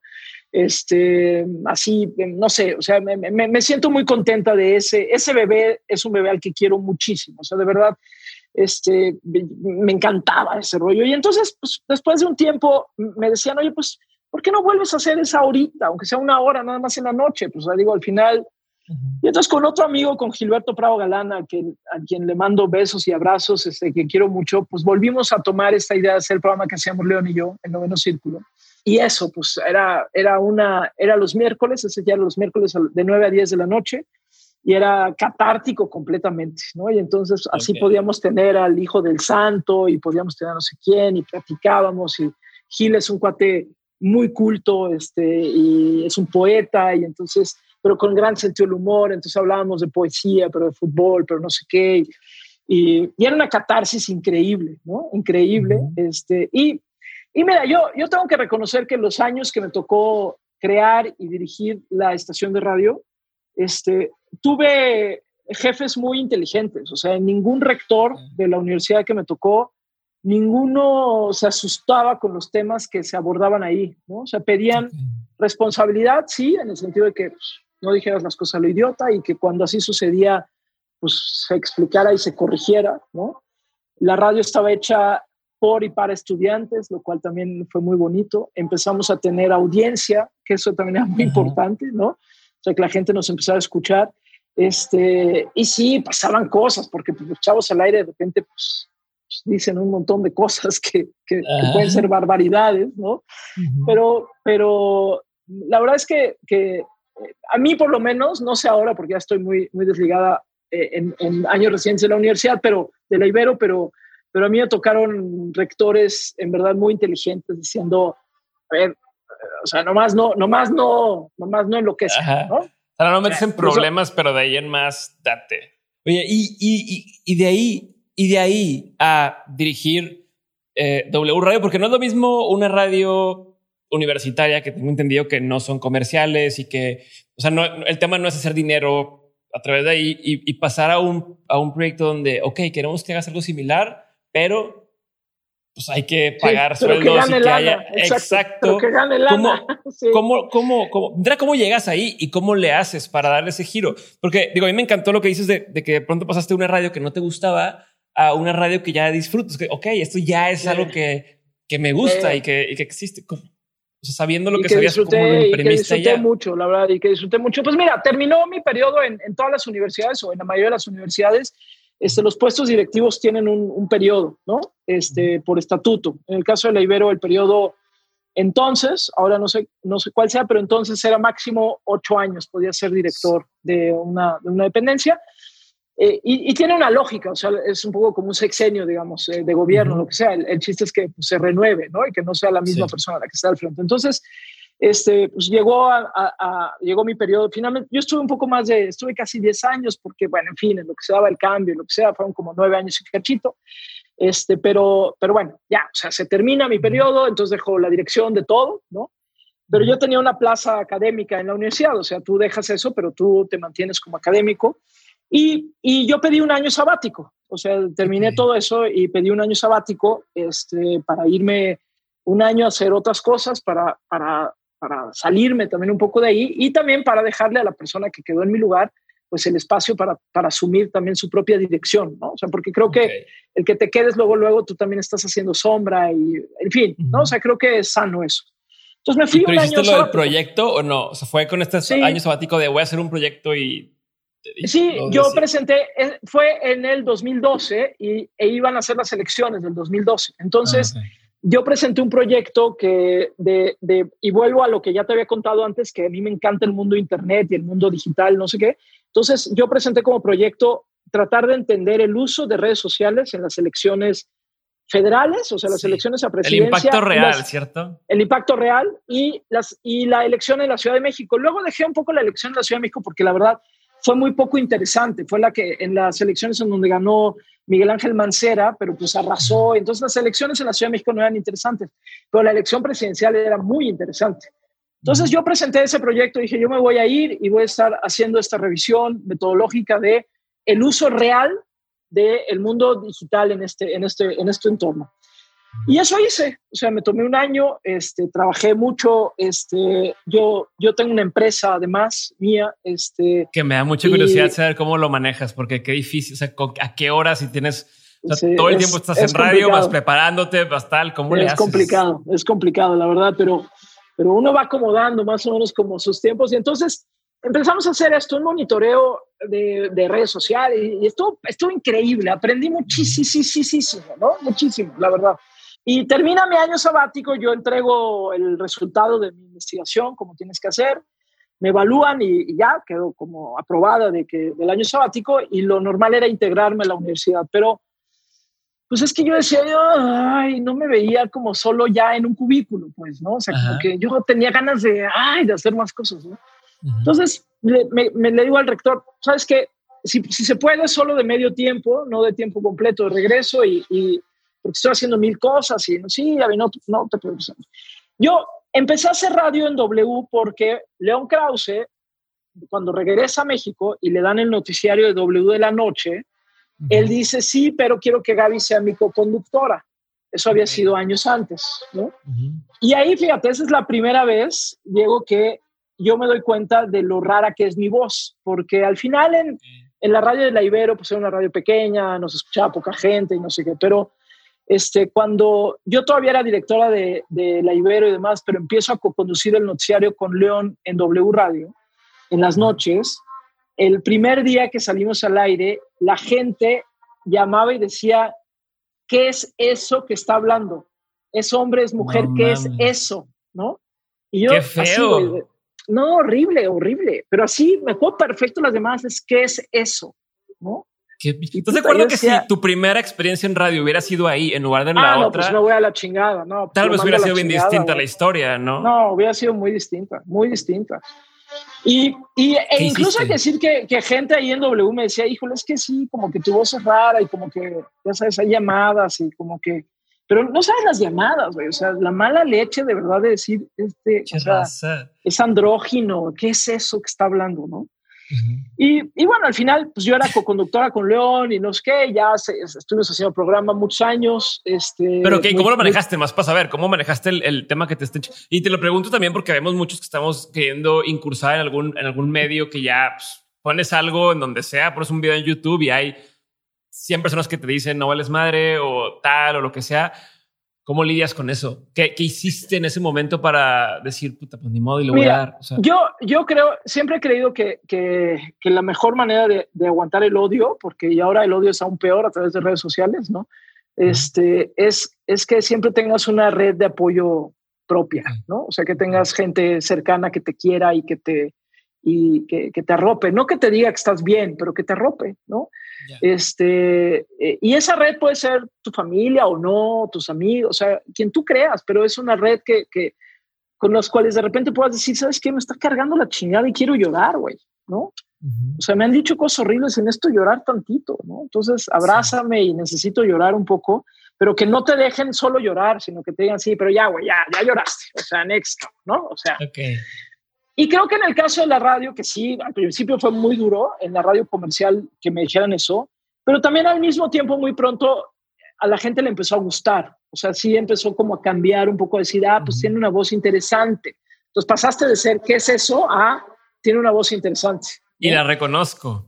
Y la reconozco y se vuelve como una marca, digamos, ¿no? Ajá. Entonces ya, o sea, estuve haciendo con León Radio un ratotote, luego este, y, eh, ahí en W, y entonces, digamos, tenía yo una, o sea, tenía, conocía yo a gente de W, ¿no? ¿no? No me era tan ajena. Y además, yo, como les decía al principio, he trabajado cercana a Televisa pues, desde que salí de la carrera. Eh, on and off, siempre he hecho cosas con Televisa, sí. ¿no? Y ya, y de repente te digo, pues estoy en el sabático, estoy haciendo lo de las elecciones, estoy en no sé qué, y de repente me llaman, tal cual, me llaman por teléfono uh -huh. y me dice, hola, me llamo Nacho Reglero, soy el director general de Televisa Radio y quiero invitarte a un café, ¿no? Pues va, vamos a tomar un café, ¿no? Uh -huh. En el Inter habían pasado algunas cosas, habían corrido a gente de W que era muy cercana a mí, Carlos Puch y demás. Yo estaba como enojada con W y decía, yeah, ¿no? Sí, chinguen a su madre todos. Este, sí, chinguen a su madre todos mis amigos y de, ya sabes. Uh -huh. Y, y entonces conozco a Nacho, un español maravilloso que hoy es uno, uno de mis mejores amigos y Nacho ya platicamos un rato y no sé qué. Y, y en un momento me dice, oye, pues, pues, me gustaría invitarte a que dirijas W Radio. ¿no? Y yo así de, de ¿what? O sea, como, como, como por, ¿no? Ajá. Y me dice, pues me gustaría mucho. O sea, y es un poco lo que tú dices, es lo que has hecho, nada más que ahora que sea comercial, ¿eh? ahora que venda, o sea, ahora Ok. que haya ingresos, o sea, nada de que Ujú. haces una raya ahí súper exquisita y, y mamona universitaria, sino ahora Ajá. sí, sí, pero que venda, ¿no?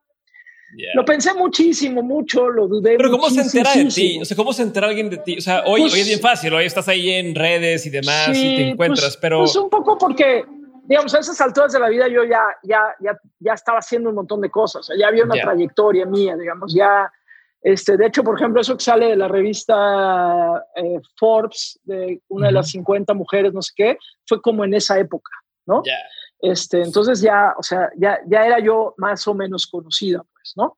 Este, entonces no, no tengo idea cómo se entera, güey, pues alguien le ha de haber dicho y alguien se corrió y... Oye, ya pues, estabas conectada ahí en la Matrix. O Pues sea, sí, ya, estás- ahí. Exacto, ya estás en la Matrix. güey. Una vez que estás en la Matrix, pues alguien te mueve. Quién sabe cómo, Ajá, pero te mueves ajá. por ahí, ¿no? Eh, también luego puedes salir de la Matrix, ¿eh? Pero bueno, por ahí, Ajá, por sí. ahí estaba el asunto. Y, este, y lo pensé mucho porque me, me daba miedo, la verdad, me daba miedo. Dije, puta, pues no es lo mismo hacer una radio universitaria que una radio comercial y a ver cómo nos va y la chingada, no sé qué.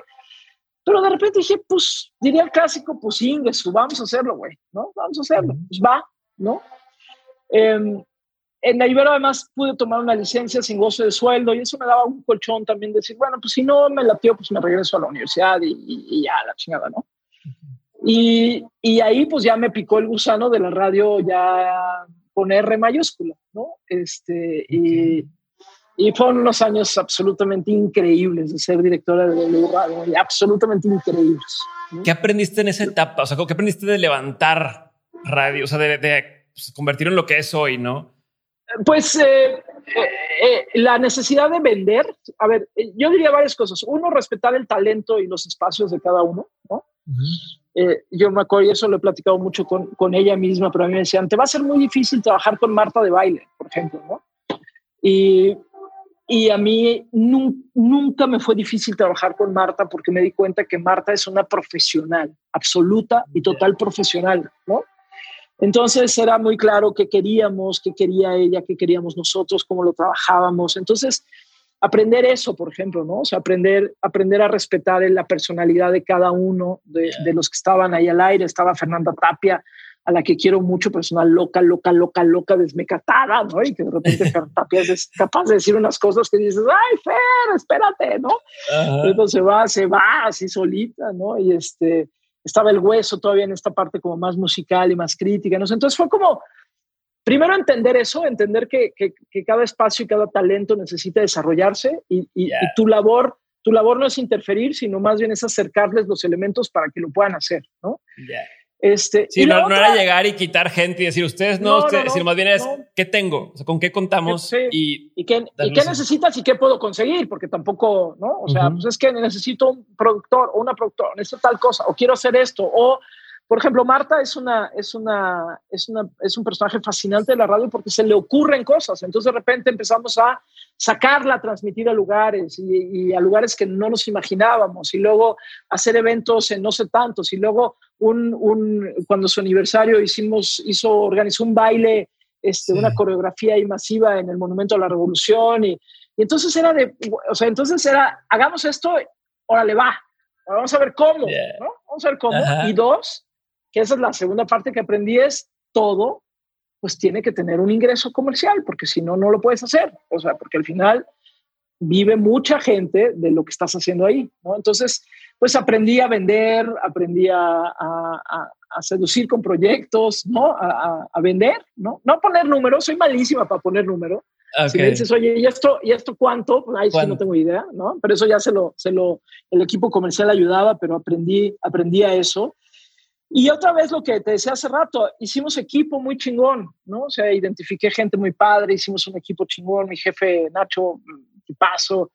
Este, por ejemplo, una vez dijimos, a ver, eh, Cricri cumplía 80 años, si mal no recuerdo, eh, cumplía Cricri 80 años de ser personaje Cricri. No Francisco Gabilondo Soler, sino el personaje Cricri. Y que fue un personaje que se creó en W RAL, ¿no? Y entonces con el hijo de Cricri, de Gabilondo Soler, este, Tiburcio Soler, decíamos, ¿qué hacemos? ¿Qué hacemos? ¿Qué hacemos? 80 años de Cricri, la chingada, ¿qué, ¿qué hacemos? Y entonces, pues se nos ocurrió, dijimos, puta, hagamos algo en el Zócalo de la Ciudad de México. Así, plaza chiquita, nunca se nos ocurrió una plaza chiquita, ¿no? Para quienes nos escuchan en cualquier otro lugar de, de, de, de, o sea, el Zócalo de la Ciudad de México puede meter 200 mil o 250 mil personas, es una plaza gigantesca, ¿no? Y entonces, con otra estación del grupo, con la Qué Buena, este, dijimos, bueno, pues entonces que haya grupos de la Qué Buena, en ese momento los grupos muy exitosos de la Qué Buena, Margarita, la diosa de la cumbia y varios así, grupos así. Y entonces era, ellos tenían que escoger una canción de Cricri y luego tocar un éxito de ellos, ¿no? Y este, entonces no me acuerdo si fueron seis o siete grupos, ¿no? Puta, y las fotos son el zócalo a reventar de gente, a reventar de gente bailando las canciones de Cricri y, y los otros éxitos, ¿no? Y yo decía, wow, no mames, o sea, llenamos el zócalo, ¿no? O sea, fue una cosa así como de, de, de, locura, güey. ¿Qué sientes cuando te das cuenta que, que tienen el poder de mover a tantas personas? Eh, porque esas son las que se pudieron trasladar al, zócalo, ¿no? Pero, claro. no sé si sientes cierta responsabilidad o cierta intimidación o qué de decir, Wow. Lo primero que sientes es te intimida cabrón. O sea, te, te, da, te da hasta miedo, la verdad, te da como miedo. Y luego una gran responsabilidad. Y, y yo creo que lo que más he aprendido del tiempo que he estado en W Radio es, es la responsabilidad. Así como yo te decía, qué rico es hablar y saber que nadie te está escuchando. Y entonces haces tus estupideces y dices lo que estás diciendo, lo que sea. Y luego reconocer el peso de tu palabra, ¿no? el peso de, de tu contenido y asumirlo con, con, mucha humildad, la verdad, y decir, puta, pues, este, o sea, yo veía toda esa gente en el Zócalo, eh, muchos, muchas familias, y entonces los papás, las mamás que sí conocían las canciones de Cricri, y los hijos tal vez no tanto, pero se las cantaban para que los hijos se emocionaran. Y dices, wow, o sea, esto, esto convoca fuerte, ¿no? Convoca fuerte no es mi mundo, yo, no, yo no me veo haciendo estas cosas masivas todo el tiempo porque, porque no, me, no, es, no me encanta, o sea, me, me, parece muy agotador, ¿no? Pero, claro. pero, pero haberlo hecho me pareció increíble, ¿no? O sea, de verdad, unas experiencias increíbles. No, y eso es la manera, o sea, esa es, la, la, tangibilización de lo que no, de lo que escuchas de, ah, el rating y tenemos tanta audiencia y tal.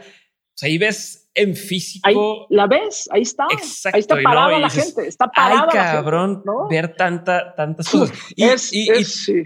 y, quiero, quiero acercarlo porque me queda, nos queda poco tiempo y no quiero robarte más de lo prometido. Este, pero quiero nada más hacer como un, un brinquito. Ah, has tenido o has estado sentada hablando del, del, de la influencia que puede llegar a tener radio o tu palabra. Has estado sentada con líderes y personas relevantes de todo tipo, no de o sea, presidentes, este, políticos, atletas, lo que quieras. Has estado con, con quien quieras aquí, no?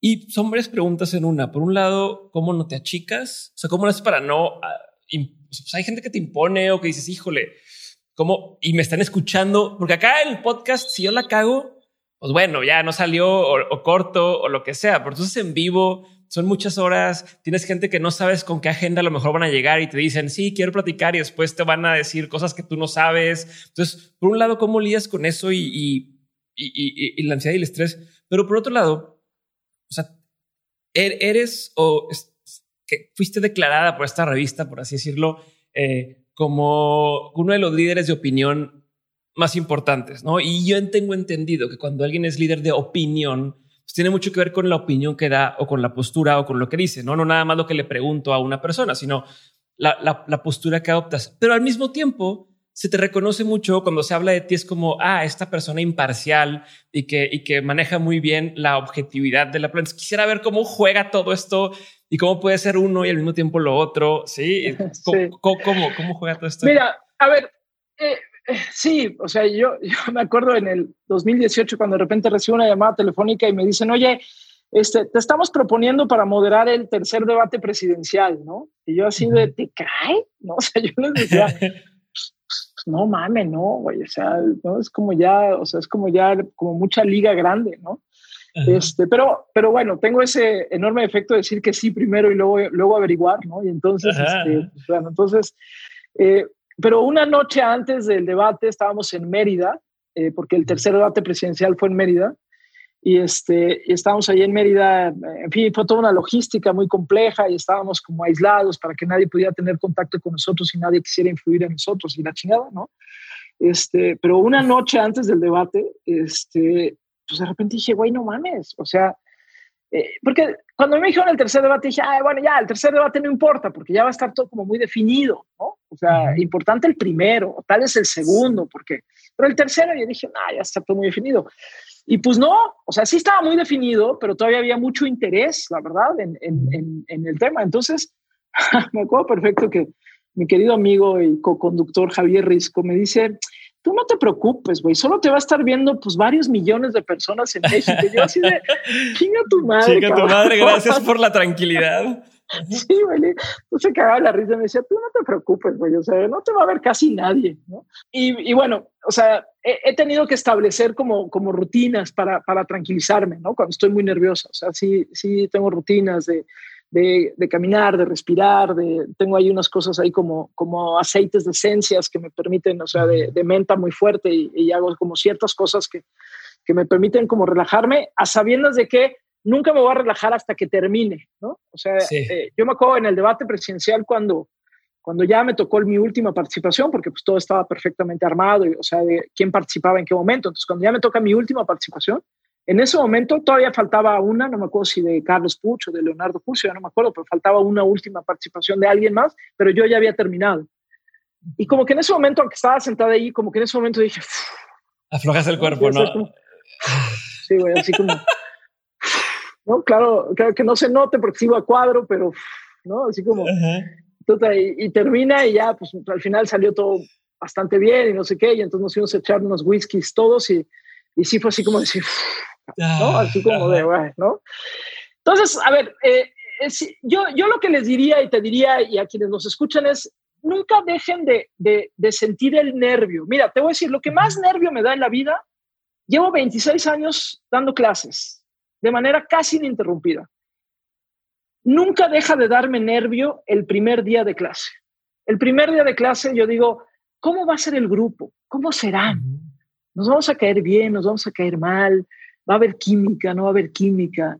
o sea, ese, ese momento donde entras por primera vez al salón de ese semestre, con el nervio, con la, la panza ahí que, la incertidumbre. mueve, yo digo, ojalá nunca dejemos de sentir eso, porque eso te, te, obliga a estar tantito en alerta, tantito a no tomártela, don't take it for granted, pues. Es métele tantito, güey, métele tantito. Sí, vivo, vivo, este vivo. Sí, en vivo. Este es el primer semestre que doy clase en línea, por ejemplo, ¿no? Entonces, puta, fue pensarle y pensar, ¿cómo le hago, puta? ¿Cómo le hago para que no se aburran y la chingada? Entonces, es, nunca dejen de sentir el nervio, pero no permitan que el nervio se los coma. Y ahí sí, pues cada quien tiene que encontrar como sus, sus propias estrategias. Te digo, yo hago eso, camino, este, a veces me tomo algo, si siento que se me puede bajar el azúcar, me tomo algo más dulce, o sea, me voy como midiendo yo a mí misma, ¿no? Este, y siempre tengan a alguien cerca a quien le tengan muchísima confianza y a quien le puedan decir, ¿sabes qué? Estoy cagada de nervios, cabrón, ¿no? cagada de nervios, ¿no?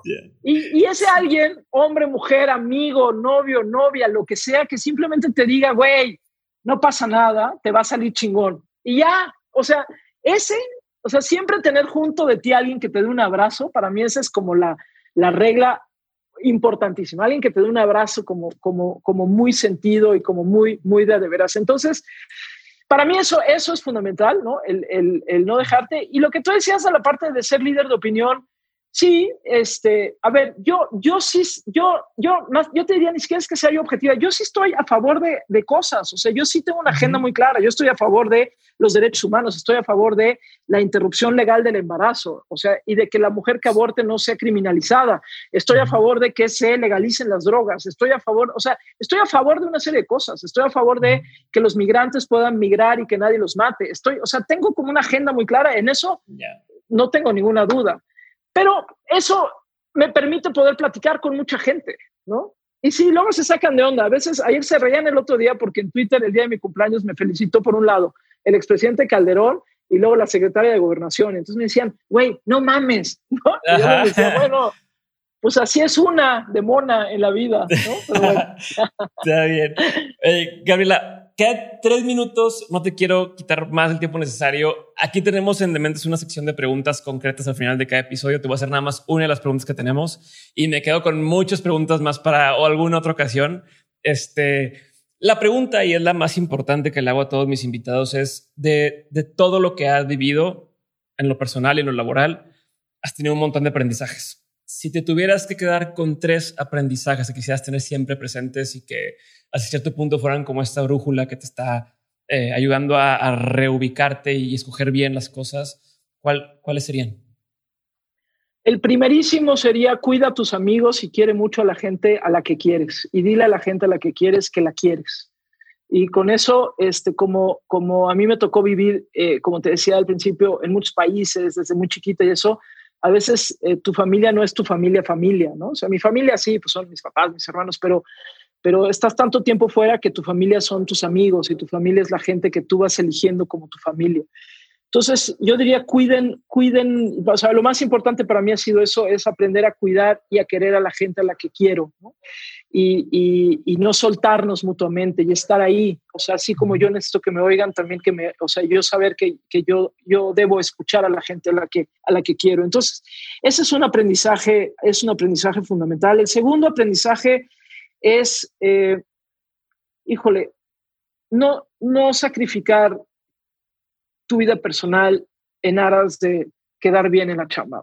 O sea, sí se vale decir, ya trabajé 200 horas y ya me quiero ir, ¿no? Eh, te pongo una pequeña anécdota. Cuando eh, me hago cargo del noticiario de la mañana de W, seguía yo siendo directora de W, este, y era, yo me levantaba a las 4 de la mañana, hacía el programa de radio y luego empezaba mi gestión de directora, ¿no?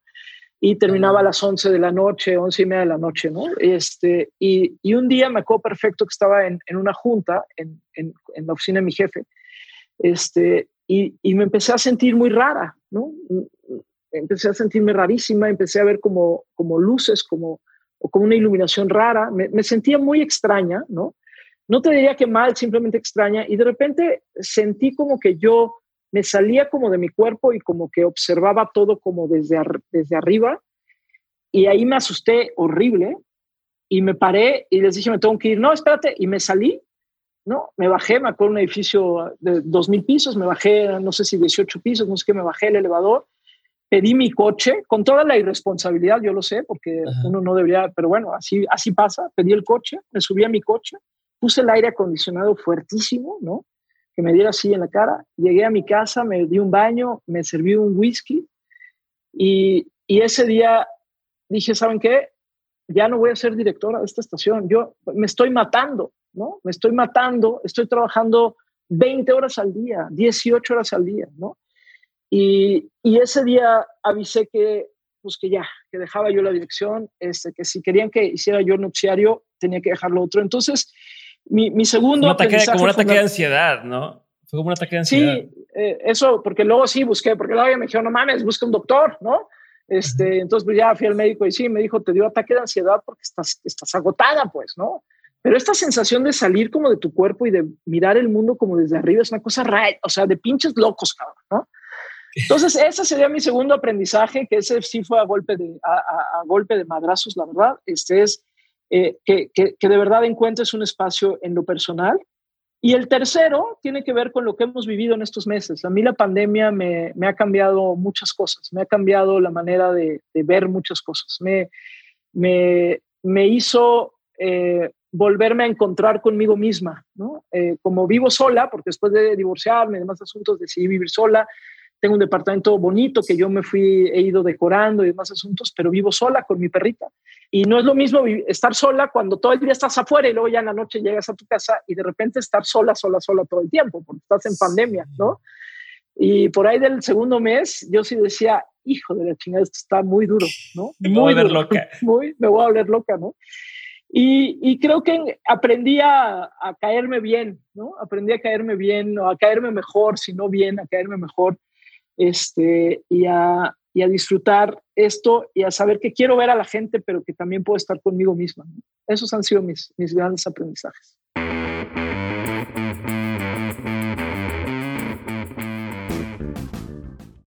Lucky Land Casino asking people what's the weirdest place you've gotten lucky? Lucky? In line at the deli, I guess? Aha, in my dentist's office. More than once, actually. Do I have to say? Yes, you do. In the car before my kids' PTA meeting. Really? Yes. Excuse me, what's the weirdest place you've gotten lucky? I never win and tell. Well, there you have it. You can get lucky anywhere playing at LuckyLandSlots.com. Play for free right now. Are you feeling lucky? No purchase necessary. Void where prohibited by law. 18 plus. Terms and conditions apply. See website for details.